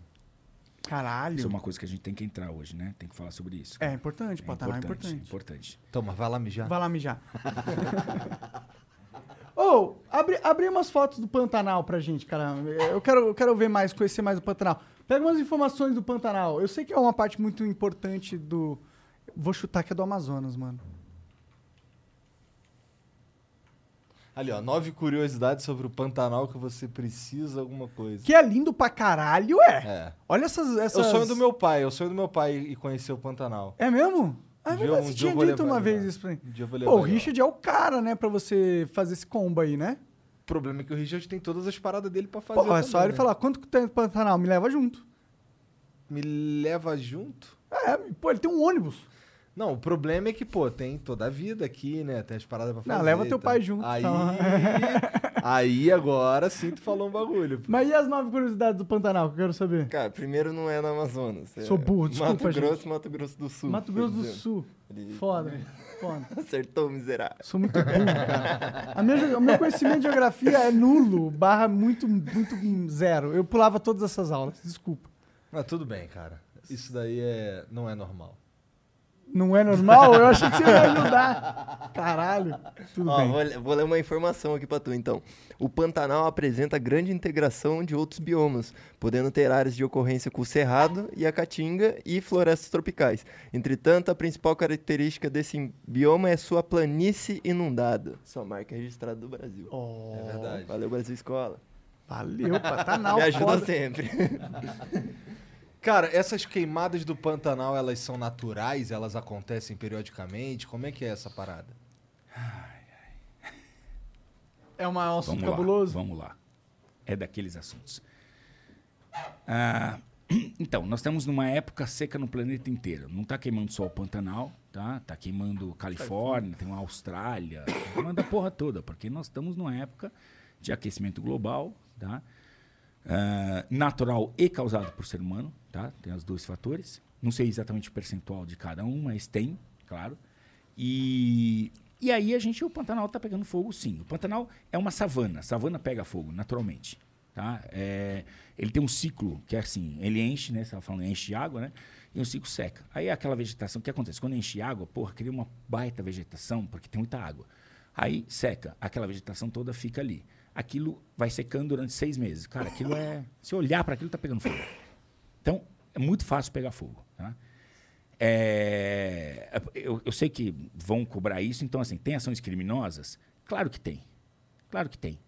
Tudo é criminoso? Não. O que acontece no Pantanal é o seguinte: ehm, nós tivemos. ehm, um- o Pantanal, ele, ele, o pantaneiro antigo, que está há 300 anos lá, ele tem uma forma de gerenciar a propriedade que ele sabe como é, os elementos que são naturais. O fogo é um deles, mas ele sabe gerenciar aquilo. Ele sabe gerenciar essas perdas e administração dessas, dessas situações. É, e ele tem o gado. Então ele não defloresta para colocar o gado. Por quê? Porque o gado, o, o Pantanal, ele tem, não é uma floresta que nem a Amazônia. Ele é um cerrado, né, de vegetação, mas ele tem assim um tufo de vegetação aqui, outro aqui. Ele tem campos. É que nem você vai no sul. Eu estou agora gravando no, no Brasil Biomas, nos Pampas. Tem campos que são nativos. É campo nativo. Tá ali, meu, já há centenas de anos daquele jeito, daquela forma. Antes mesmo de ser humano já é um campo nativo. E é, nesse campo, nesses campos é onde se cria o gado. Então isso é uma coisa que já é feita há muito tempo. Só que assim, é, começa a ter invasão de gente que não é do Pantanal naquela região do Pantanal, que não está acostumada com o Pantanal, que não é pantaneiro, entendeu? E aí eles acham que aquilo é que nem é a mesma coisa que você vai tratar o cerrado. Então tem Planning on crossing the Bay Bridge? Avoid Bay Bridge delays by going early and staying late. Get 24 7 traffic updates at 1 877 Baseband, at the MDTA on Twitter, or baybridge.com. ações criminosas de fogo, tá? Porque o cara faz isso erradamente no Cerrado também e no Pantanal. E só que o Pantanal tem esse agravante dessa, dessa matéria seca que está lá. Então, cara, o fogo pode se tornar incontrolável. E realmente, há já três anos que eu venho acompanhando, assim, sempre pegou, mas nesses últimos três, três a quatro anos, tem sido incêndios assim horríveis, cara, que tem queimado o Pantanal quase inteiro, cara. Então, é algo que a gente tem que se preocupar e, e trabalhar em cima. Né? E tem que combater, porque, assim, primeiro, é, existem bichos ali, não é só floresta, existem bichos e existe gente, cara, que também precisa ser protegida. Tem hotéis, tem pessoas que moram, tem, então, enfim. Esses. Esses. Esse fogo aí que, que sai destruindo tudo, ele tem então, como você está falando aí, uma época do ano para acontecer, né? Cara, é, tem como a gente fazer alguma coisa para prevenir ou a única, a única coisa que a gente pode fazer é combater? Tem. Tem como ajudar a prevenir. Tem que ajudar a prevenir. Na verdade, ahm, você tem que saber administrar o fogo. Né? E isso o pantaneiro sabe. Tanto que ele tá, porque que a gente não é só uma questão de que nós estamos numa época muito seca, nós estamos também com esses outros problemas de gente de fora, não sei o quê. O Pantanal pega fogo, pega fogo naturalmente e a gente tem que saber lidar com esse fogo para fazer contra-fogo. Tem técnicas para isso, né? A gente, o que a gente precisa lá, na verdade, é assim, mais gente para apoiar é, as pessoas, é, os proprietários de bem que também perdem, cara, porque ele perde um pasto. Para ele não é assim, o pasto bem, ele renasce depois verde, mas assim, ele perde propriedade, ele perde animais. Tem muitos caras que perderam, perderam é, Cabeça de a- gado, cabeça assim. de gado, cara, queimadas, cara. Né? Não foram só animais silvestres, foram animais também de criação. Então tem que criar brigadas, né, em determinados locais para fazer esse combate. Então isso é uma coisa que tem que ter iniciativa privada e poder público tem que trabalhar juntos nesse sentido, cara. Tem que conversar mais nisso. Dá para ter, para prevenir, para quando acontecer, você minimizar o estrago. É isso. Pode crer. Eu sei que tem, um, que tem o, o SOS Pantanal, que, que ano passado aí levantou uma grana para ajudar lá, esse ano também está com a campanha. Mas existem outras iniciativas assim parecidas? Existem, existem já eh, grupos já específicos, já antigos que estão trabalhando nisso, né? Essa é uma coisa que a gente tem. Porque, assim, também, ultimamente virou muito moda isso, né? Fazer. A gente tem que saber diferenciar quem vai ajudar, porque virou também muita, muita moda. Querendo ou não, assim, tem muita organização que ganha dinheiro, buscando dinheiro na internet, com, cantando desgraça e, e recebendo, recebendo grana. O que não estaria ruim se realmente a gente tivesse certeza que aquela grana realmente termina onde tem que terminar. Mas você não tem controle, você não tem como, né? Eles põem onde for. Então, isso a gente tem que tomar algum cuidado. Então, tem algumas, por exemplo, a SOS Pantanal é uma entidade que já, já tem história no combate ao fogo, não está se aproveitando do momento que está acontecendo, né? Em especial, mas sempre combateu e tem Antes de- ações. Antes de ser moda, eles estavam lá, né? É. Pinando. Exato. Então, é uma das entidades que realmente. E agora tem outras também. É, tem outras que eu Também conheço são lá, são, tem outras séries. Mas, é, enfim, tem aqueles também que aproveitam o momento da a onda e vão surfar também. né? É, bom, essa é uma boa oportunidade pra gente falar dos nossos NFTs, né?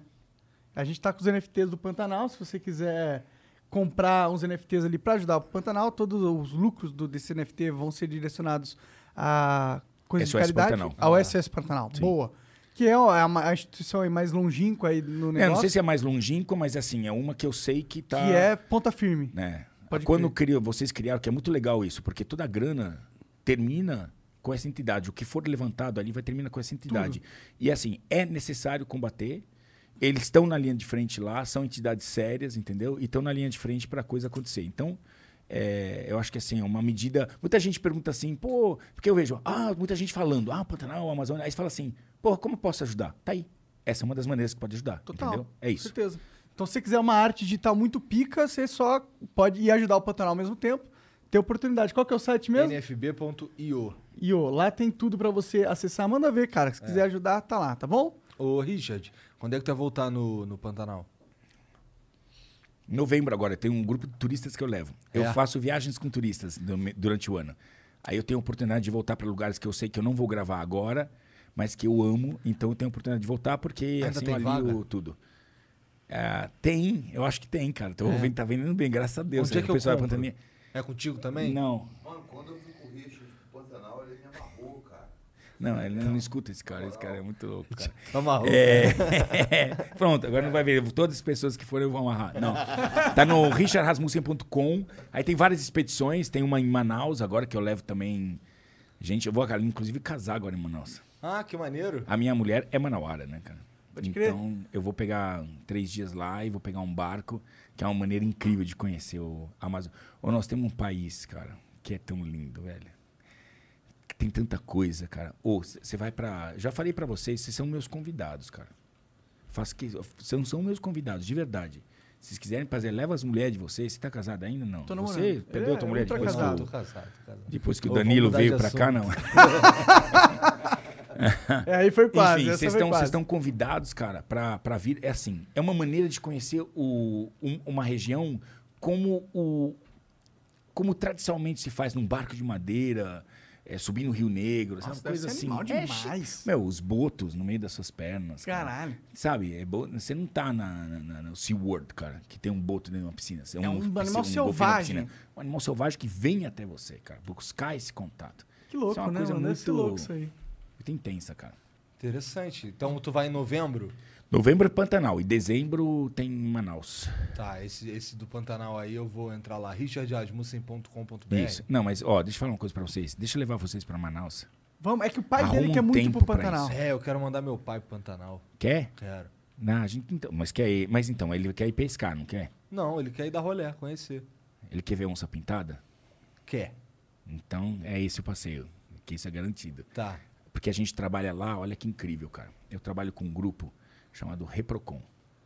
Inclusive, eh, a gente deve trabalhar, fazer uma ques- questão de cripto com eles também.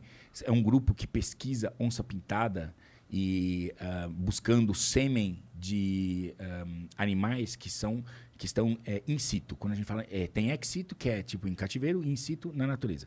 Então eles buscam essa genética no Pantanal e eles fazem um trabalho que eles têm que colocar laço, capturar animal. Lógico, para tirar o sêmen você tem que ter o animal. Então, tira e depois o bicho vai embora e vive. E eles acompanham com colares a vida toda desse bicho. É muito sensacional o trabalho da Reprocon. E o que, que eles fizeram? Olha que inteligente como a gente pode ajudar a financiar a ciência. Você participar um. Os caras levam um número limitado de pessoas para acompanhar o trabalho deles, explicar todo o trabalho deles, inclusive, claro, ver a onça pintada, o trabalho que eles vão fazer com a onça Que pintada. da hora, mano. Que animal. Isso, cara, isso é uma coisa que no Brasil está ainda germinando, porque a gente tem essa, infelizmente, essa, essa questão, essa casca da ciência que é muito exclusiva e sabe e, e a, a- ciência tem que entender cara que assim olha que maneira bacana de você patrocinar pagar as contas de um projeto porque quando você leva quatro cinco veterinários em campo captura tem todo um custo de logística para capturar uma onça pintada para realizar um trabalho como esse. Isso custa dinheiro. Então por que não estender a mão a, a um turismo responsável gente que paga para poder estar ali acompanhando vendo tudo que é feito todo mundo fazendo palestra não sei o quê e ajudando? Essa última vez que eu levei um grupo para trabalhar junto com eles, com a Reprocon, eles ganharam um barco, que custa, sei lá, 30 conto, e um motor de 60 HP para poder realizar trabalho, porque eles alugavam isso. E agora eles têm o deles. Então, isso quem foi? Gente que foi no passeio e que falou assim, cara, que trabalho do caralho, tá aqui, ó. Que bacana. Então, assim, são formas alternativas de você fazer conservação. Eu fui uma vez na Costa Rica e Tinha um cara... uns políticos, mano. Oi? Pegar uns políticos pra ir nessas paradas, mano. Todo mundo de Brasília tinha que ir num rolê com você, mano. Pra conhecer essa porra. Todo mundo, mano. Esses caras tinham que ver o Brasil, tinha que conhecer essas merdas. Talvez eles abrissem, expandissem a mente deles um pouquinho. É, né? Conhecer o Brasil, começa, né? O país que você vive. A gente não conhece. E você sabe, minha mulher é manauara. Ela nunca tinha entrado na, água- a- na água com o boto, cara. E assim, é a coisa mais foda de encontro animal no mundo que eu já fiz. E eu já fiz algumas coisas foda. Já tive com gorila. Já tive com na África, na, em Uganda. Tive na... Cara, o boto vermelho vem e vem. É uma experiência incrível. Ela é de Manaus e nunca foi. Não sabia. É, é o quintal da casa dela, mano. Ó, quanto de gente. isso é realmente um turismo muito legal, mano. O mundo podia vir fazer essas paradas aqui pra gente. O mundo tá vindo devagarzinho. A gente tem que, é assim, é, É que tinha que ter uns 400 Richards, né? Tá divu- divulgar, divulgar, divulgar, isso. Tem que divulgar, cara. É isso. Uns 400 Richard, imagina. Todo mundo fugindo da pororoca. Ou se eu tivesse um Richard, ou um Richard, se eu tivesse um Richard pra trabalhar agora, cara.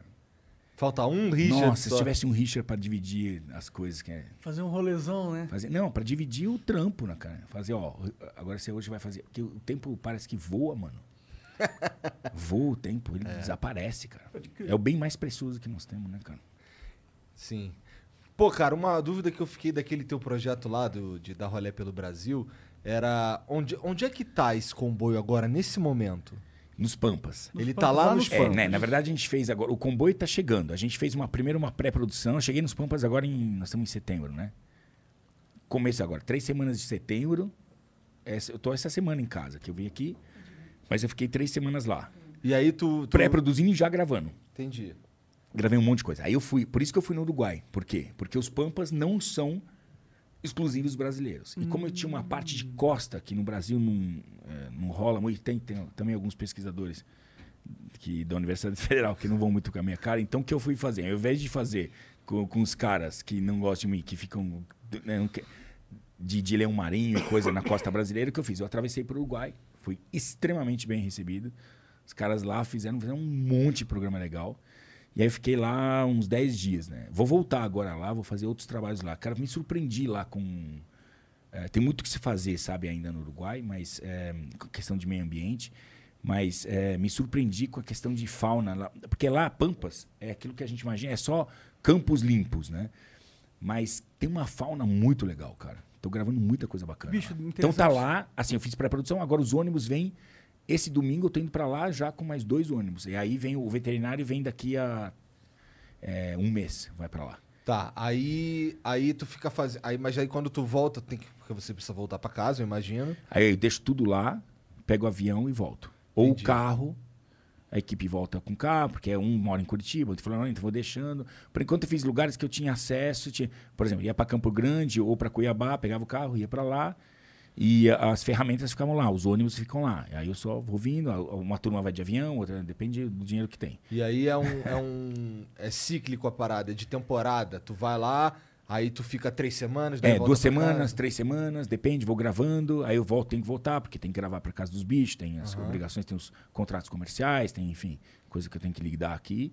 Aí eu volto, trato tudo, vum, vou embora de novo, cara. Se tu pudesse, tu ficava na estrada? Nossa, a estrada é muito boa, né, cara?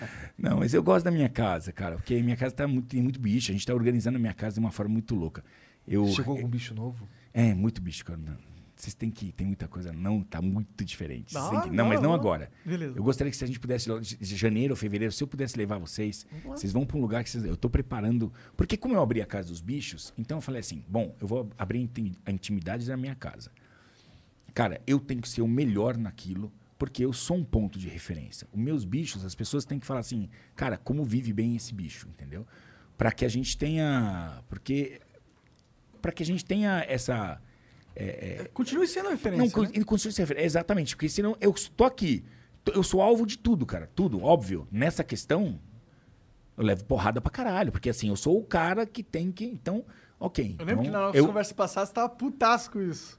É, Tava levando porrada na época, eu acho. eu não lembro. Ô, que- eu não sei, você mudou muito, cara. Eu mudei? É, da última vez. Eu tô mais. você tá, é, você tá mais, mais. Não, como eu- você tá muito louco a última vez. A gente falou de uns negócios muito. De lá de, de- da lua. Você queria ocupar a lua, sei lá. você É tava verdade, eu tava doido. viajando Você muito tava naquele- muito doido, cara. ah, foi divertido, é sempre bom, cara. Sim, pô, é, o- é, o episódio estourou, né? Não, e é, é legal porque assim, é esse papo aberto, cara. Eu gosto daqui porque a gente tem essa. Antes ah, tinha muito compensação, que o Igor segurava muito mais, porque você é muito mais voado. Mas você tá tão bonzinho, cara. O que tá acontecendo com você? Acho que é o tempo, né? O tempo vai mudando a gente. É, né? Você tá sendo bonzinho comigo, ele tá sendo bonzinho É, comigo, o é isso? tempo nada, é que ele sabe que ele tá com pouca e ele vai mais devagar, entendeu? Com pouca maconha? É. É verdade. É verdade, tá acabando, né? Por isso que ele tá indo mais devagar mesmo. Esse monarcão é uma figura. É, vamos ler as mensagens? Bora. Deixa eu ver o que, que tem aqui pra gente. Tem algum vídeo aí, Janzão? Ô, tu já viu aquele vídeo dos cara, do cara que mora com uma família de leões? Ah, é um cara, um sul-africano, né? É, eu vou tu Esse eu tô por fora, me Ô, fala põe aí. aí, Janzão, na tela. É, my Family, My Lion Family, algum negócio assim. Essa eu tô por Nossa, eu fora total. fiquei abis- abismado, mano. Como que o cara consegue... Ele realmente se incorporou na matilha de leões, velho. Mandou um comentáriozão? Sim. Hum, Não? Não, não, é, é um... É, não, é, um- é, é esse... Não, não, não, é esse não. É um cara da... Da onde você falou que ele era mesmo? Da África do Sul. África do Sul. África do Sul. Esqueci o nome do Lion cara. Tem um cara. Lion Whisper, não, não. Talvez seja o Lion... Tem um cara, tem um cara muito bom, cara, é, com leões lá. Ele tem uma família, ele, ele, porra, abraça os leões, dorme com os leões. Aí ele fica falando. Esse cara aqui? É, Ah, esse, cara. Esse cara é mais novo. Tem um cara Tem mais das cara. antigas, é, tem mais antiga, mas esse cara é mais novo aí. Tá. Então, olha aí. É, Como esse é que mais- pode, esse né? Como é que pode, cara? Tipo, olha, os bichos comendo e ele do lado. Tá maluco, esse maluco aí, é- deixa esses bichos tá com fome. Então, ele falou, eu, eu vi o vídeo, ele falou que ele. ele olha, olha ali. Ele bebe com os bichos, foda-se. Ele falou que ele cresceu desde quando os bichinhos eram bem pequenininhos, entendeu? Não, exatamente, é. É. Ele faz parte do, do pack. Do, Do pack. Ele Ah, não é visto Você vê como... as- a roupa tudo rasgada. você vê? É.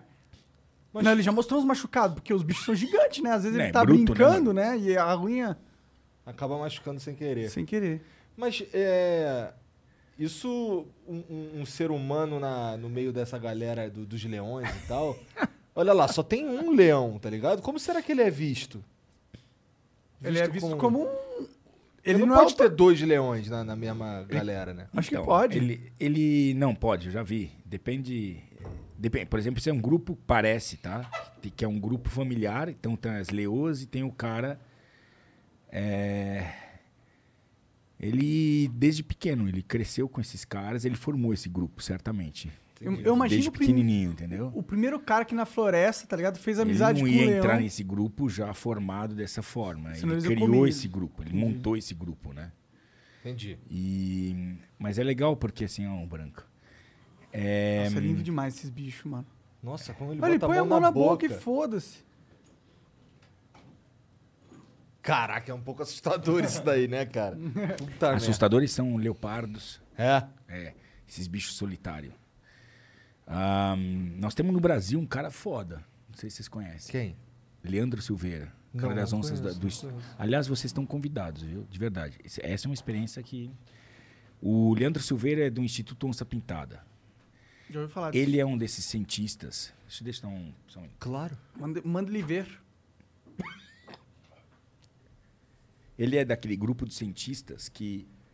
é, ele entendeu aquilo que a gente estava falando, que ele entendeu que a conservação. Ele é o cara que mais tem trabalhos, papers em cima de onça pintada no Brasil. Ou seja, Manda ver, manda ver. Momento rapé. Ou seja, o cara é o cara que tem, como 50% das onças do mundo estão aqui. Ah, ele é, é? o maior, Não ele sabia é o maior pesquisador de onça pintada Do mundo. do mundo. Essa é a concepção que eu faço avaliando o- o- a quantidade de papers que eles já soltaram, que são estudos científicos, etc. então, o que, que ele entendeu? Olha que louco isso. Eu não sei, a gente não falou isso a última vez, né? Acho que não. Acho que não. Então tá. Então, olha que interessante. Vamos lá. Mas não vai confiar na minha memória, né? Não, nunca. Vamos lá. Vamos pegar essa mesa aqui. Então, o que acontece? É. Parque. Ô, Você ô, você comeu? a é, Chegou já, cara? Chegou faz comeu? tempo aqui, tava aqui há duas horas, ninguém falou nada. Mas cacete, cara, tá Mas lá aqui pra embaixo você, tem uma mano. de, de, de carne seca, eu acho. É. Pega lá, pega lá. Imagina o seguinte: imagina Parque Nacional das Emas, Goiás. Aqui em volta, tudo. Tu quer uma pizza, fez? Não, não, Não. não. ó. Esse é o Parque Nacional. Ah, entendi, é, entendi. Esse é o Parque Nacional. Ah, tá aqui o. voltou, voltou. Ah, Goiás, velho. pois eu vou contar uma história de Goiás pra vocês, tá? Que Bem picante, tá? Pode? Pode, pô. É bem picante, mas vamos começar com isso aqui. Parque Nacional das Emas. Em volta, agronegócio, agricultura principalmente. Tá. Tá aqui o parque. As onças pintadas que vivem nesse parque, frequentam esse parque, você acha que elas ficam só nessa área ou você acha que elas frequentam tudo isso aqui? Eu acho que elas frequentam a porra toda. toda. Como é que ele sabe disso? Porque ele vive aqui, ó. Ele vive aqui encostadinho no Parque Nacional Emas. Como é que ele sabe disso? Porque ele pesquisou durante 30 anos essa porra. Colocou câmera, 200 câmera trap. E entendeu, através disso, as onças passavam em vários lugares. Saindo dali, ele colocou colares em onças e ele começou a plotar essa história e percebeu que as onças pintadas passavam mais tempo aqui do que aqui. Caralho. Ou seja, se a onça está frequentando o agronegócio, a plantação de soja, a cana, a safrinha de milho, por que que ela vai lá? Porque, em primeiro lugar, essas grandes culturas não têm a presença de quem? Predadores? Quem é o predador? Humano? Não tem homem, não tem gente. Porque são culturas que tem máquinas trabalhando ali, tem um cara, outro, ah, mas em cima de máquinas. Então não tem gente. Não, e se não tem gente, não tem cachorro, não tem gato, não tem arma. Então as onças estão ali. Se eu quero conservar essas onças, com quem eu tenho que falar? Eu tenho que abrir diálogo com quem? Com os caras do agronegócio. Porra, a onça tá mais aqui que aqui. É. Eu tenho que conversar com esses caras aqui para proteger esse bicho que tá aqui. Esse é o pensamento desse cara. Só que assim, o que, que ele faz hoje? Ele tem um canal que tá bombado, inclusive. De YouTube, de, de, de Instagram. E o que, que ele faz? Facebook. Ele usou as onças, ele tem lá uma série de onças que são de- de- é, com destino. Que elas sabem, ele, fa- ele faz reprodução de onças que ele sabe a origem, porque a onça parece que é a onça de qualquer lugar, mas a onça amazônica é diferente da onça do Pantanal, é a mesma espécie, mas ela tem características. Você vai no Pantanal, a onça tem uma cabeça desse tamanho enorme, pesa o dobro de uma onça que vive na Amazônia. Por quê? Porque a onça pequena na Amazônia, ela tem que andar no meio das aves, tem que ser menor do que um bicho que vive numa, num campo. Faz bicho sentido. maior, entendeu? E aí, é, ele entendeu. Eu nem sei o que, que eu tô falando aqui. tô brincando, tá? Ele, ele entende. que que ele- o estudo dele entendeu que assim, que ele tinha que conversar com esses caras que estavam em volta. Para trazer esses caras para um diálogo para proteger a onça. Então, o que ele fez? Ele procurou esses caras e começou a certificar essas fazendas com medidas. Olha que ação prática para conservação. E não só as onças estão desaparecendo. Temos que botar a estudar. Não, tem que estudar com algum propósito. O propósito de conservação de verdade. A gente já entendeu como a onça, com 50 km quadrados, um macho, 20 km, sei lá, quanto uma fêmea. A gente agora precisa trabalhar para conservar esse animal. Então, quando uma onça, não adianta falar, a onça está na minha fazenda, vamos tirar esta onça daqui porque está me atrapalhando. Bicho, não dá. Não dá para tirar todas as onças que estão atrapalhando e vai enfiar onde, cara? Essas onças. Então, a gente tem que aprender a conviver com as onças. E esse é o trabalho do cara. Fazer com que eles entendam a onça, respeitem a onça que frequenta esse lugar e não matem essa onça por medo. E, esse- e aí, para essas fazendas que mantêm a reserva legal, que vocês sabem que no Brasil o bom fazendeiro tem uma reserva legal, que é um benefício da sociedade. Pode crer. Isso não existe em outro lugar do mundo, Isso existe é, no Brasil. cada pedaço que ele A nossa cultiva- lei ambiental é do caralho. Pra cada pedaço que ele cultiva, ele tem que ter um pedaço que ele não cultiva. Exato. E que ele tem que manter e que ele tem que preservar e tem que, assim, proteger de fazer acero, quer dizer, proteger contra o fogo, não deixar ninguém caçar. É responsabilidade dele, mas é um benefício da sociedade. População, sim. né? Então, beleza. Ele tá ali, fazendo tudo certinho. Esse cara, o que, que ele faz? Ele mete um selo dizendo: esse cara é legal. Esse selo passa a ter valor por quê? Porque eu sentei do lado, uma- uns três anos atrás, de uma mulher que veio dos Estados Unidos, que só falava inglês e, por sorte, caiu do meu lado. E eu comecei a. Ela era diretora de florestas do McDonald's. Caralho. O que, que ela estava vendo, fazendo aqui? A pressão do povo fala assim: pô, eu, eu gosto de hambúrguer. Pode go- gostar de hambúrguer. E, só que eu quero saber se esse hambúrguer vem de área de conflito. Se esse hambúrguer vem de uma carne que vocês compraram mais barato e estão ganhando. Não, eu quero que sejam é, é, de fazendas que tenham uma preocupação ambiental. Cara, que excelente. Pegar isso. Nem sabia que existia uma mina dessa do Mac. Tipo, McDonald's tem Eu uma tinha de ideia. floresta. What the fuck? diretora de florestas, atendendo ao anseio de uma, de uma população que está consumindo e que quer respostas, e eu acho isso excelente. Não é parar de comer carne, é pressionar para que aquela carne saia de um lugar que seja bacana e que esteja legal, em termos legais mesmo, e que esteja funcionando, enfim. Leva esse- e aí ele mete esse selo. E esse selo, ele credencia essa fazenda para que o McDonald's compre daquela fazenda que leva em consideração todas aquelas premissas que ele para ele são importantes para a conservação da onça. E como ele é uma referência mundial, o McDonald's compra essa, esse selo. Fala assim, eu confio em você. Pode crer. Do caralho. Então isso é fazer conservação na prática. E não, sabe, continuar, sabe, dizendo, a gente já entendeu que a onça está desaparecendo. Que caralho nós vamos fazer agora para conservar a onça? Porque a onça é o pico, é a ponta da pirâmide. Se existe onça, existe todo o resto. Porque a onça só está no lugar onde está o re- o resto. Então, quando você pega um bicho guarda-chuva como esse, de importância ecológica como esse, você sabe que se ela está ali, todo o resto está ali, entendeu? Eu sou meio ignorante. Por que, que a onça é, tem essa característica? É porque ela é um predador, então tem que ter todo o ecossistema É para um topo de cadeia, exatamente. Entendi. Quando tem o topo de cadeia é porque você, você não sustenta uma pirâmide, uma ponta do pirâmide, sem, se você não tem uma base. Se a base existiu, a, a ponta não existe. Então, se a ponta existe, é porque a base está lá para segurar Faz ela. sentido. É. Foda demais. Caralho. O W Matei diz aqui, ó. Salve pessoal do Flow, salve Rasmussen. É Rasmussen ou Rasmussen? Rasmussen. Tá. Rasmussen, na verdade, porque Sen é filho. É, Tá. é do que esse Rasmussen? Dinamarquês, Dinamarquês. sueco, viking, mano. Que... Ah! Ah, caminho de vai. Salve Rasmussen. Não sei se já falaram sobre isso, mas Richard, como você responde às acusações de maltratos animais que tem contra você? Eu me recuso a acreditar, mas tem uma matéria na Isto É falando sobre isso. Valeu. A gente já falou sobre isso no outro programa, É verdade. Falamos eu também um pouco nesse, então já tá falado. A menos que tu queira falar mais. É. Ah, não, é, e buscar as fontes. É buscar as fontes. A gente já falou, eu tenho vídeos meus explicando. Enfim, não é uma explicação de maus tratos. Nunca teve maus tratos em animais, nunca na minha vida. Isso eu, eu- eu respeito muito os seres vivos. Agora, existem, eh, existem processos de 2002, entendeu? Que dentro de um criador conservacionista, que é uma entidade que recebe diversos animais, e eu fui atua- autuado, é de verdade. Por quê? Porque eu, naquela época, só resumindo rápido, não prestava muita atenção para esse fluxo gigante que existe, que é o quê? Lugares que precisam receber animais que a polícia ambiental e vão atrás. E assim, é um negócio louco. Louco, porque chegam muitos animais, você tem que criar condições para esses animais, assim chega, sei lá, 100 passarinhos num dia. Você tem que criar condição. E morre, e morre. Porque, bicho, os bichos já vêm fudido. Vem, então, e, e você precisa ter uma série de relatórios de apresentar as coisas, não sei o quê. Naquela época eu, eu trabalhei, eu já fui economista, nem sempre fui biólogo.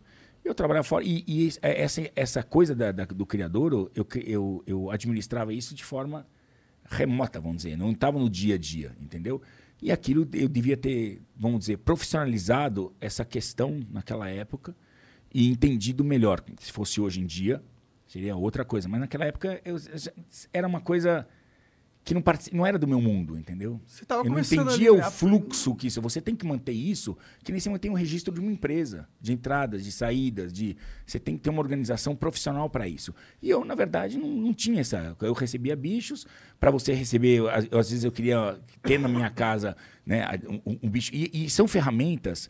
Os criadores, que são os conservacionistas, que são aqueles que não ganham dinheiro vendendo bicho nem nada, são tipo ONGs que recebem animais e que cuidam desses animais que vieram do tráfico. Só que tem que ter uma organização. E eu acho que, inclusive, eu, eu errei, fui multado, tá? É, eu devia ter prestado mais atenção nisso e hoje eu cobro que todo lugar tem que ter isso. Não é porque você trabalha, e a gente vê hoje esse negócio de cachorro, hoje é a mesma coisa. Pô, tem um monte de ONG que recebe um monte de cachorro, não é porque é cachorro que não tem que dar satisfação de quem entra, de quem morre, de quem sai, como é o fluxo, tem que dar satisfação. Eu errei e fui punido por isso. né? Mas foi por- exatamente por isso. Agora, nunca por maus nunca por cuidar mal de animais. Eu tinha, não tinha, às vezes, eh, depois que fechou o criador e a gente tinha um- uma receita que vinha de escolas, que não sei o quê, porque ninguém dá dinheiro para você. Você tem que gerar o próprio dinheiro para cuidar desses animais. Quem tem ONG de cachorro sabe disso. Né? Então você tem, depende de uma série de coisas. E uma das formas era de fazer visitas monitoradas de escolas, tal, não sei o quê. Quando fecharam, que fizeram toda uma auditoria e fizeram. Tive uma caça às bruxas numa época aqui. É, nem vou né, situar a nada, mas nenhum momento, mas assim, o fato é que teve uma caça às bruxas, porque hoje a gente tem muita gente dentro do, do- do meio ambiente que é, é- é contra, é, acha que a, a gente tem que acabar com essa questão de criação em tudo, em tudo. Né? Não só de silvestres, mas de domésticos, inclusive de animais de produção, que você não vá comer uma carne, que você não possa tomar um leite, que você que são pessoas É que- aquela história, deixa a floresta lá, não mexe lá, lá não. Deixa lá É. com, com aquário. Não, a gente ver. exato, a gente não vai funcionar desse Não jeito, funciona, Monark. Nunca funcionou. Não vai. Nossa, mas você. A gente tá concordando tanto, cara. Não é? Que O que, esquisito. tá acontecendo? Money is the number one cause of stress and the number two cause of divorce. Make your money go further and work harder with a certified financial planner from Facet Wealth. Financial planning used to focus on retirement, but Facet helps you with today. You get a dedicated financial planner that guides you through every financial decision inflation, interest rates, stock market changes, home prices. How do you figure it all out? Well, every advisor at Facet is a certified financial planner and fiduciary. That's just a fancy way to say they have the best training and they're legally bound to do what's in your best interest. This isn't just about investments, it's about taking care of your money so you can start living a better life today. Facet has a simple flat fee, no hidden charges, and with nothing to sell, there are no commissions. Visit tryfacetwealth.com for two months free off your first year of financial planning. That's T R Y F A C E T wealth.com. Facet Wealth is an SEC registered investment advisor. This is not an offer to buy or sell securities, nor is it investment, legal, or tax advice. Sendo aqui. Sei lá. Acho que é o rapé. o Maion diz aqui, salve, salve família. Tem essa família no Brasil que cria vários bichos, inclusive onça pintada e afins. É, não sei se é o que ele falou isso, agora há é pouco, aí. Thiago Giacomo. É isso aí. Bom, Esse cara é da hora mesmo, hein? Gostei. o JP Ventura diz aqui. O que causou o fim da megafauna? Megafaunal? Megafauna. Existe alguma organização no Brasil que armazena células de animais, micróbios, insetos, algas, bactérias, fungos, plantas, etc., para coletar material genético para sequenciamento e congelamento? Como se fosse uma arca? Área, que área existe- 51. esse- É. Eu sei que existe um negócio desse que é literalmente é isso, que tem todas as espécies de, de sementes e não sei o que, fica no Polo Sul, se pá. É uma montanha de neve que os caras cavaram dentro, lá no fundo, e pra deixar tudo lá bonitinho. E eu não tô sabendo, não. Põe aí, é. Arctic, é, Vault, Seeds, World, sei Sério, lá. todas seme- sementes. São sementes, são tipo todas as espécies de sementes que, possíveis, tá ligado? Eles guardam lá um isso, pouquinho. cara. Caso der um apocalipse e a sociedade tiver que se reerguer, tem lá as, as sementes. É isso aí, ó. Svalbard. É, não, isso aqui, Svalbard, então é lá em cima. Lá em cima? Svalbard é lá em cima. É, na na- no, North, North é no Pole, é, Ártico, isso. É no, Ártico, Polo Norte, cara, lá com o Papai Noel. Não, é North Pole, é isso mesmo. E, e é isso aí, eles cavaram uma montanha lá no fundo e é bom porque eles não precisam gastar energia pra deixar tudo gelado. Eu acho que é por isso. Louco, hein? Não sabia, não. O JP Ventura diz aqui: hoje em dia é bem fácil fazer um Android ou iPhone que reconhece espécie de animal por foto, usando machine learning. Talvez reconhecer o mesmo pássaro. Tem até a competição disso nos Estados Unidos. Também dá pra fazer programa de saúde da família. Dá pra fazer um protótipo em um mês. Caralho. Da hora demais. É, a tecnologia combando com, a, com o meio ambiente. Ô, traz um prato e, um- e uns garfos Tem aí. aqui, ó. Tá Ah, caralho, aqui, ó. Porra aqui. Um machadão cortador. Dá um... Aqui, ó.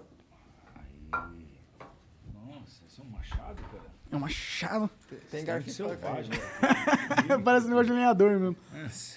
Ou de bombeiro. Vai, lê aí, mais uma. O Acriano mandou, salve, salve família.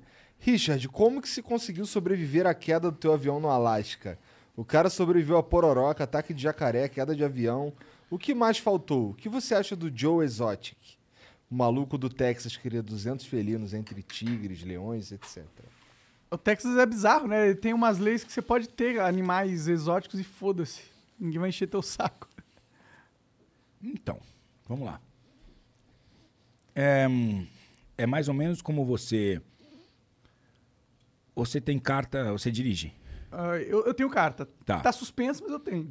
É B, É, só carro. o carro. Você? Também. Eu tenho carta E. Então, supostamente, eu posso dirigir coisas maiores. Né? Ahn, a mesma coisa é um cara que vai criar um animal que é um animal perigoso.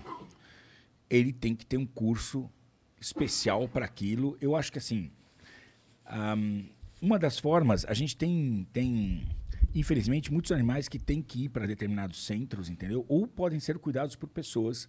Só que você, assim, é, tem que ter curso para aquilo, tem que entender o que você está fazendo. Não é assim, só porque, ah, eu tenho condição econômica, montar.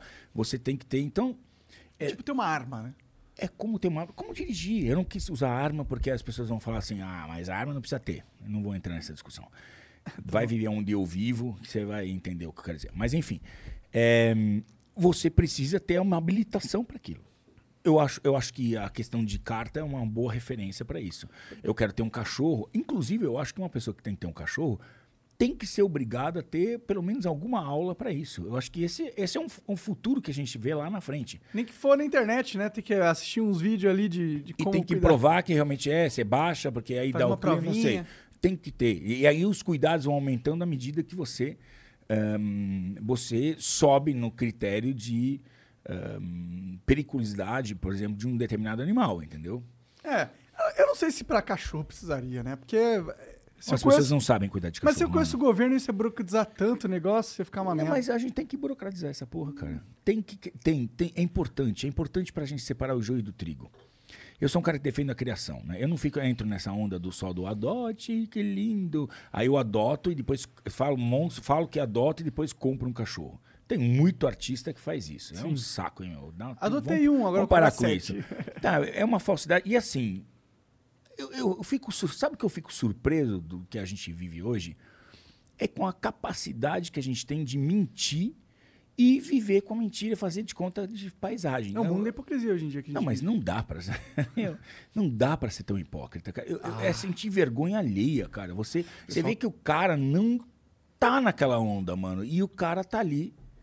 Contrataram o Roberto Carlos para falar sobre carne. Ele, ele é vegano, é vegetariano, o Roberto Carlos. Sabe o que eu quero dizer? Então, assim, como que você pode defender alguma coisa se você não vive aquilo? faz nenhum você sabe dessa essa história? porra. Não faz sentido, mas a gente vive isso direto.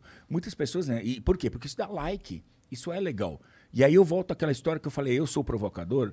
Eu sou porque eu entendi que. E, e eu aprendi isso, cara, aqui, no Flow, com a entrevista do Danilo Gentili. É, Eu conheço o Danilo, Danilo, inclusive a gente tem coisas juntos. É, tem o Beco. Né? Pode não sei se você falou, tô tem o Beco, tá ligado. ligado? Então, mas assim, é, eu, ad- eu admiro ele nesse pensamento. Ele tem muitas coisas que ele fala que eu fico. Eu paro pra pensar. Porque realmente o Danilo tem um, tem um esclarecimento de muitas coisas. Tem algumas coisas que eu não concordo com ele, enfim, ele sabe, a gente tem. Mas ele tem. Eu, eu aprendi isso nele. Ele fala assim: esse negócio de cancelamento. A, a gente tem que avaliar uma, uma árvore. Como é que a gente avalia uma árvore? Quando você olha uma árvore, o que, que você olha uma árvore e fala assim, nossa, que árvore bonita? O que, que é? As flores, as. As flores, os frutos. Isso. Quando bate um vento fudido, não sobra nada naquela árvore. A única coisa que sobra naquela árvore é a raiz. A raiz é que é importante, porque ela é que mantém a árvore em pé. Os flores, os frutos, eles são passageiros, mas a raiz está lá. É ela que é mais importante. Você pode cortar o que você quiser, mas você não pode cortar a raiz. Então, eu acho que eu passei por alguns vendavais na minha vida e, e eu aprendi que eu posso ter mais segurança, que não existem certas coisas, como essas coisas, ah, vou cancelar, ah, vou não sei o quê. Isso não é falácia, deixa eu falar. Quando, o importante é você ter um discurso afinado, né? É, nem sempre você está 100% certo, às vezes você está errado, mas você aprende, sabe? Eu pensava cinco anos atrás, seis anos atrás, eu olhava para certas situações aqui, eu falava, porra, como é que pode? E hoje eu tenho uma cabeça um pouco diferente, um pouco mais flexível, um pouco mais. Por quê? Porque eu quero que a coisa ande no trilho certo. E não adianta a gente cantar essas. Eh, mentir, achar que só por Aquelas causa de like. Isso é ruim É. pra, pra. No meu setor de conservação, na minha área, é ruim pra caralho. Quando você vê um monte de artista falando, falando coisas que eles realmente não acreditam, porque eles não vivem isso. Se você não vive, você não acredita. Sabe? Ah, sou vegano. Isso depois contra. De novo, eu falando do vegano. Eu adoro. Veganos é sempre audiência, coisa de audiência. De vegano. Vambora. Vambora, foda-se. Ah, eu sou vegano. Beleza. Ah, então você é vegano, então você está conservando o planeta. Não, é um posicionamento importante. Agora, você vive realmente isso? Porque tem muita gente que canta isso e não vive isso. E eu não tô aqui para julgar se é certo ou não, até porque é você que tá fazendo para você. Tá? Tudo bem que você queira vender isso para o mundo. Agora, é que a gente falou no começo. Não dá para demonizar. Só o demônio demoniza. Se você começa a demonizar é porque você é um demônio. Entendeu? Eu posso ser contra a sua maconha. Mas nem por isso eu te odeio, cara. E a gente sofreu muito, especialmente uma geração, a minha geração sofreu muito. Quem, por exemplo, fazia uso da maconha, foi só porque a maconha é bandido. É bandido, cara. Mas, irmão, eu não sei de quem estão falando. Entendeu? Eu tenho uma vida com filhos que eu sustento até hoje. Tô junto, sou trabalhador pra caralho, só faço bem. Não, sabe, não quero mal de ninguém, cara. Então, assim, Pera um pouco. Tá na hora de a gente, sabe, começar só porque eu tenho uma opinião diferente sua, então você é um. deu- Não, cara. Eu só penso diferente, cara. E a gente vai construindo um, um planeta e uma sociedade com ideias diferentes. Graças a Deus todo E mundo pensa democracia igual, devia cara. ser isso, né? O diferente. Pensar diferente, né? Não, não, não ter esse lance de todo mundo gosta de vermelho. É, esse é o sintoma da nossa geração. Por que você realmente. usou o vermelho agora? Tá bom, todo mundo gosta de roxo. Azul, é roxo. Pronto. Roxo não é ninguém. Pronto. O Alert Pet mandou aqui, ó.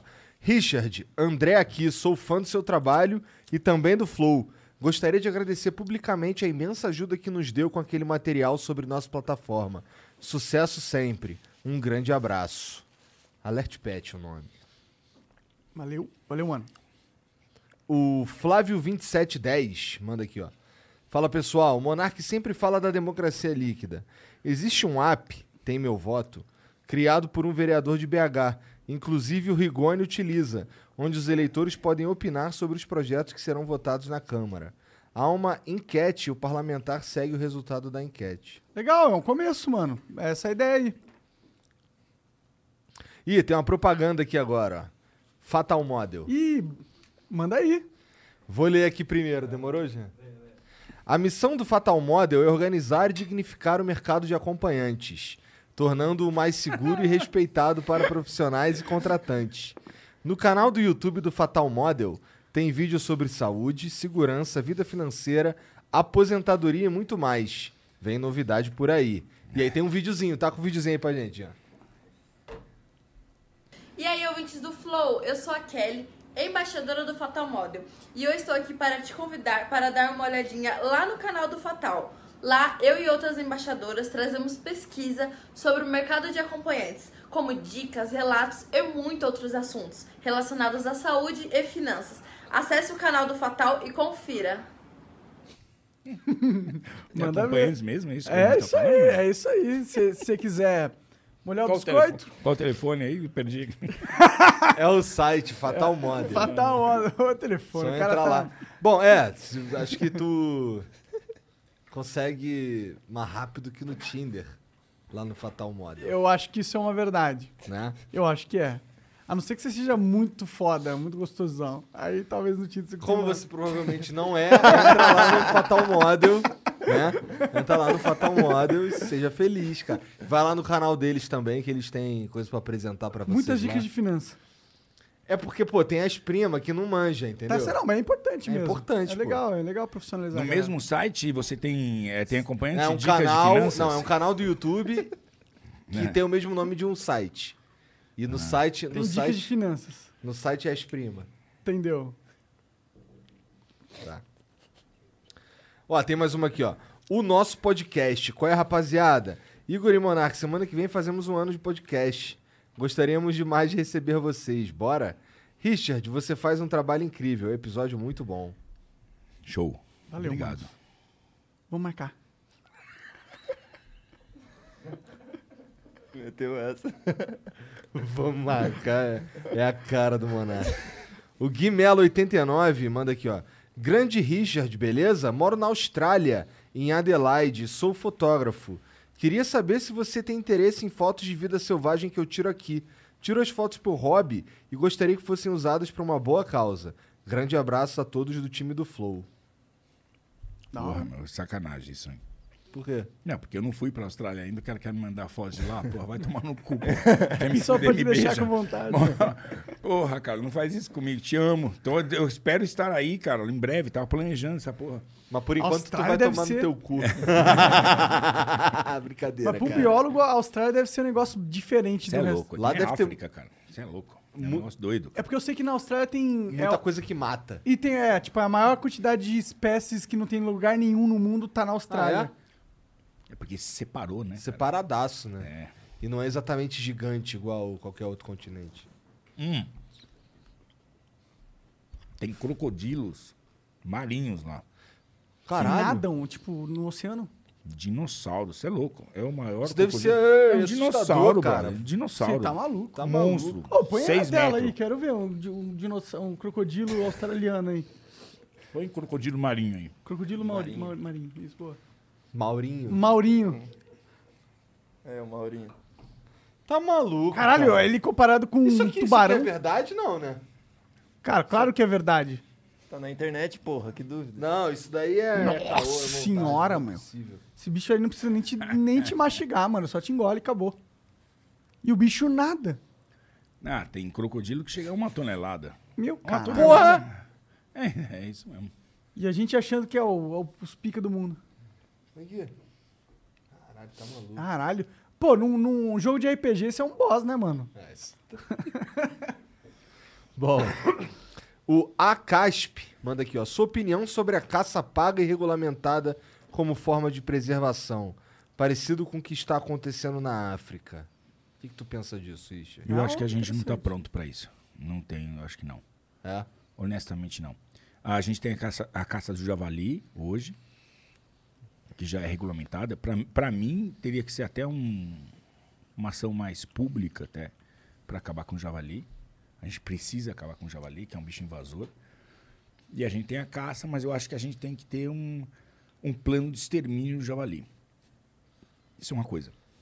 É a única caça Agora. legal do Brasil, né? O javali. Se não me engano, é. Se não me engano, é. Posso estar enganado, mas assim, é mais hoje mais em voga, né? E, e a- eu acho que a gente tem que ter uma política pública para extermínio dos javalis. É uma coisa que tem que ter. Ah, mas eu acho que a gente não está pronto para caça aberta no Brasil, assim, porque pode criar muita confusão ainda. A gente não tem. É como a gente falou certas coisas no Brasil que não estão prontas, entendeu? Como o caso do teu brinquedo aí, etc. Será? Ah, eu não concordo tanto com Não, isso. por quê? A gente não está pronto por quê? Onde eu acho? É, porque você está julgando sobre a sua ótica. Com certeza. E a sua ótica é diferente. Com certeza. a gente tem que pensar como a gente compra. O, o álcool é um excelente exemplo para a gente tomar como base, entendeu? Quando a gente faz isso de uma forma desleixada.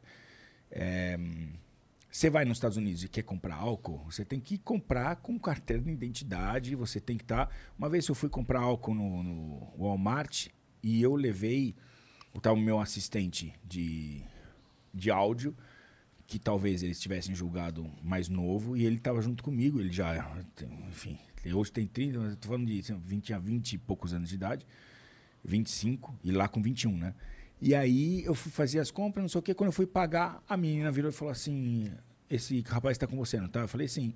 Falou, eu preciso da carteira de identidade dele. Eu falei, não, ele não está comprando, estou comprando eu. Sim, mas eu preciso. Ele era maior, mas assim, você vê o cuidado com que isso é feito. Eu acho que assim, fica muito, se ficar muito banalizada certas coisas, a gente vai começar a banalizar na rua, vai fazer, vai fazer, vai desrespeitar o direito do próximo. Entendeu? Eu sou muito preocupado com isso e eu acho que a gente ainda, não- como latinos, não está pronto para isso, porque a gente não tem leis que. Por exemplo, você vai para os Estados Unidos, aí você entra lá, o cara te pergunta: você tem alguma fruta aí dentro? Uma fruta, É. uma, uma porra de uma fruta. E você, como brasileiro, sabe que se você tiver uma fruta lá dentro e você falar não, não tenho, você pode até passar, porque eles têm essa questão de. Eles acreditam em você. É, é- é incrível isso, né? Porque onde no Brasil a gente. Você acredita em alguém no Brasil? Não. Não. É uma merda isso. Você não sabe se o cara tá falando. O cara não tem compromisso com a verdade. Fa- Falta isso na nossa sociedade. A gente mente fácil, cara. E, e foda-se. Aí o cara pergunta pra você, mas o brasileiro que vai lá sabe. E ele não põe a porra da fruta lá dentro. Entendeu? Por mais que brasileiro goste de levar a fruta, e onde vai, leva a porra da fruta. O cara do norte manda uma caixa, a porra de uma geladeira pro sul, daquela Uma merda de fruta que tem lá e não tem lá. Imagina o cara vai para os Estados Unidos, aí leva le- as lancheiras dele, de fruta que sabe que não vai encontrar lá. Não pode, ele não leva. Porque o cara pergunta, e aí se você falar que não tem, mas e ele falar, deixa eu ver, e tiver, você tá fudido, você fica 10 anos sem entrar. Então, a gente não quer perder ao, ao Disney lá e ao Walmart lá. Então, a gente não mente, não sei o quê. Por quê? Porque lá vai se fuder se mentir. Se mentir. E é assim, a nossa sociedade não tá. A nossa tá construída sempre numa.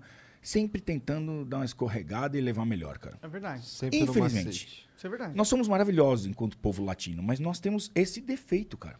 Temos. E a gente perde a credibilidade.